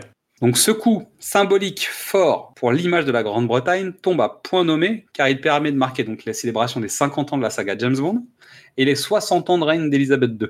Et donc l'ouverture des Jeux Olympiques est un coup de projecteur extraordinaire sur le film Skyfall, évidemment, qui sort la même année. Bah évidemment. Donc on est quand même d'accord que Ah non, mais on est dans. Je veux dire, il y a des années culturelles euh, en France qui changent tous les ans. Les JO à Londres, c'était. Colossal. Donc le, le poids de Skyfall et le fait qu'il ait fait un carton est aussi potentiellement lié à ça. Donc Danny Boyle reviendra dans la série, mais on en reparlera plus tard. On en parlera, euh, enfin, on en parlera plus tard en coup de vent, quoi, pour le coup. Il aurait dû revenir. Donc pour les informations de ces, de ces sujets, j'ai trouvé deux articles. hein. Il y en a un sur Madame Figaro, il y en a un sur le Figaro euh, ciné. Bah, Je mettrai les liens, on vous mettra le lien du, du, bah, du court métrage hein, avec James, qui saute en parachute avec la reine quand même depuis un hélicoptère. La classe. Bah, la reine. euh, Ah oui, non. bah, la reine, quoi. C'est l'heure des chansons rejetées. Il y en a eu quelques-unes sur Skyfall. Nous allons parler de Red is for Fire. Le morceau s'appelle Cold War. J'ai un peu du mal à croire que ça ait, ça ait hésité il y a un instant. Un peu trop euh, rock, un peu trop dynamique, je trouve, par rapport à la, volonté de bah, qu'on a évoqué en début avec Adèle. hein. mais euh, après, peut-être que c'était pas encore posé, j'en sais rien. Je trouve ça un peu étrange quand même. Non, non, mais euh, Adèle, euh, ça a été tellement négocié, renégocié. je me souviens, j'avais vu des interviews d'elle bah, donc après la sortie de l'album 21, genre, et ça, son énorme méga tournée de deux ans, elle disait ouais, je vais retourner. euh, quand est-ce que vous- on lui demandait quand est-ce que vous retournez en studio Et elle dit ah bientôt. Ah pour un nouvel album Elle fait non, juste pour une chanson. Et le présentateur il fait ah. Et elle fait non non c'est pas ça c'est pas ça. Bien sûr. Bref. Bon, Donc, ceci euh, étant, après, je trouve que le morceau est rigolo. Ça ressemble à des trucs qu'on a déjà entendus hein, quand même. Euh, Ouais. Euh, mais bon. ça- euh, ils ont fait un petit, ils ont fait un- une autre chanson sur euh, sur euh, Hellboy 2. Euh, ce- J'écoute, j'ai pas mal fait tourner cette bande originale. Non, Ouais. c'est un petit groupe sympa. ouais. Ouais, pour le Mais- coup, ça marche. Mais ça, ça, ça marche sur Hellboy, ça marche pas sur James. Et donc, pour le coup, on avait parlé dans un. bah, de- je crois que dans le tout premier épisode, en Doctor No, on avait parlé de Muse et de Supremacy. Et pour le coup, Ça marche. On est dans le même esprit. Non, mais je veux dire, on est dans le même esprit un peu euh, au niveau musical que celui-ci ou à peu près. Alors, euh, je vais pas comparer les deux groupes, évidemment. Évidemment, Supremacy marchait mieux. bah, et c'est quasi évident que c'est euh, que c'est fait pour ça, en fait. Tu, tu... Bah oui. il y a, euh, voilà, ça marche, mais après, c'est plus le même univers. C'est, c'est- on est plus dans des. Entre guillemets, bah, c'est dans la continuité d'un casino royal, par exemple. Oui, je suis d'accord. Tu vois, c'est pas déconnant dans la continuité d'un casino royal. En revanche, par rapport à Spectre et No Time to Die, ça marche pas. C'est-à-dire que. Adele a placé un nouveau contexte. En tout cas, c'est la nouvelle pierre de la partie mélancolique. En revanche, si tu es dans la continuité de l'énergie euh, de, de- de Casino Royale, ça marche. Mais dans ces cas-là, les morceaux qu'on a entendus sur Quantum, bah, vu que tu essaies Bah, de refaire du jazzy, ni soul, machin, ça va pas avec Muse quand même. hein. Ça va pas avec ni Muse d'un côté, ni le Casino Non. Royale. euh, tu vois, Bah. il y, y a un. Ouais, Quantum, ça reste quand même Jack White. Tu vois, Oui, dans la version. Après, on est quand même sur. Mais on est d'accord que le, le score est pas, pas du tout. Non. Mais de toute façon, oui, la saga Daniel Craig, c'est une saga crépusculaire, donc tu peux pas faire du rock ou du de la soul avec des cuivres et des chanteuses à voix. Ouais, pas dans tous les épisodes. Ou en tout Ouais. cas, c'était un choix de prod. Après, ils Non, ont décidé d'aller sur crépusculaire. Faut faire des ça-. Je pense que Sam Mendes, pour le coup, a dû donner son avis aussi, peut-être un peu. Non Thomas Newman au minimum, non Peut-être Newman, mais non. Bah, Ouais, mais comme Newman, c'est Mendes, bah, je veux dire, c'est une Non, team. mais quoi. c'est- oui, non, mais c'est Barbara qui, qui dessine. Non, mais je pense qu'il y a des négos quand même. Il y a Michael. forcément des discussions sur le. Oui, sur Wilson aussi. Mais, mais je pense qu'il y a quand même une discussion avec le réalisateur. euh, On lui colle pas un générique euh, comme ça. Surtout quand tu vas chercher Mendes, en fait, je pense qu'il a un point de vue à donner. Daniel Craig doit donner son avis aussi euh, sur le sujet. Oui, euh, je pense que. Qu'on voit bien qu'il est, il est un, il, il prend Alors. des décisions à l'intérieur du film, euh, notamment c'est lui qui a proposé le réalisateur, c'est pas anodin quand même. non, mais au sortir de. Vu le succès de Skyfall et le, le besoin pour Broccoli et Wilson de re-signer Daniel Craig, il a son mot à dire sur tout. Dans le No Time to Die, euh, il a choisi euh, qui allait réécrire le scénario. Qui joue avec lui, euh, qui, Qui a quel rôle, lui, euh, qui- non, ou qui ne joue pas avec lui pour le coup, Bah voilà. parce qu'il a fait le ménage. Eh bien, on en arrive à la fin de cet épisode. On va vous remercier de nous avoir écoutés. Comme toujours, vous pouvez nous retrouver sur les réseaux sociaux Facebook, Instagram et Twitter. Vous pouvez nous agréger dans vos agrégateurs de podcasts. Vous pouvez nous conseiller des trucs, nous recommander, nous corriger sur, euh, sur les sujets. Venez discuter avec nous. On fait euh, les anniversaires, les mariages, les enterrements de vie de garçon, vie de jeune fille. Je rappelle que l'été arrive à grands pas et que on va bientôt prendre quelques vacances parce que la première partie de l'année 2021 a été pour le coup très sportive, avec une bonne trentaine de podcasts euh, réalisés depuis le début de l'année. c'est sport. Ah bah oui. Puis là, avec la fin du confinement, euh, on, on va, on va devoir prendre des verres en terrasse, toi et moi. Ouais, c'est ça. Il va falloir qu'on se voit, il va falloir qu'on réunisse l'équipe, il va falloir qu'on aille au cinéma peut-être. Quelle Euh, folie. pardon. Il faut qu'on aille voir euh, Midi ça en spectacle. Il faut qu'on aille voir Midi ça sur scène. Donc pour ceux qui écouteront ce podcast trop tard, tant pis pour vous. Pour les autres, euh, on va redonner les infos. Peut-être qu'on va faire un- une pastille spéciale pour elle. Lui laisser un peu de temps, mais euh, pour ceux qui ont envie de découvrir Midi ça, elle est bientôt sur scène, donc profitez-en. Et on vous remercie. Et comme toujours, on va terminer avec le générique du prochain film qui est Writing on the Wall, chanté par Sam Smith, la musique de 007 Spectre. À bientôt.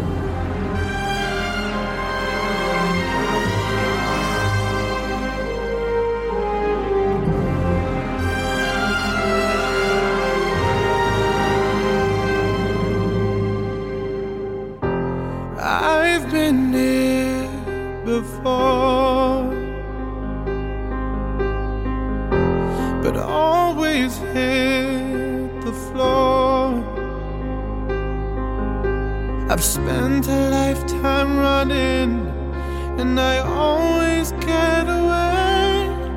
But with you, I'm feeling something that makes me wanna stay.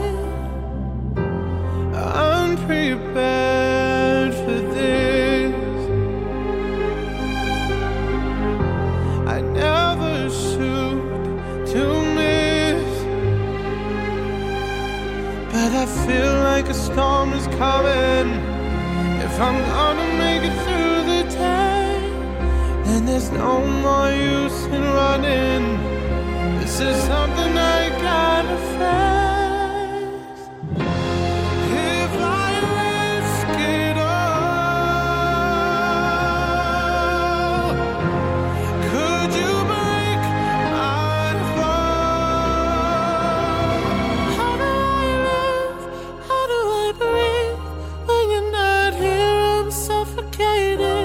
Oh,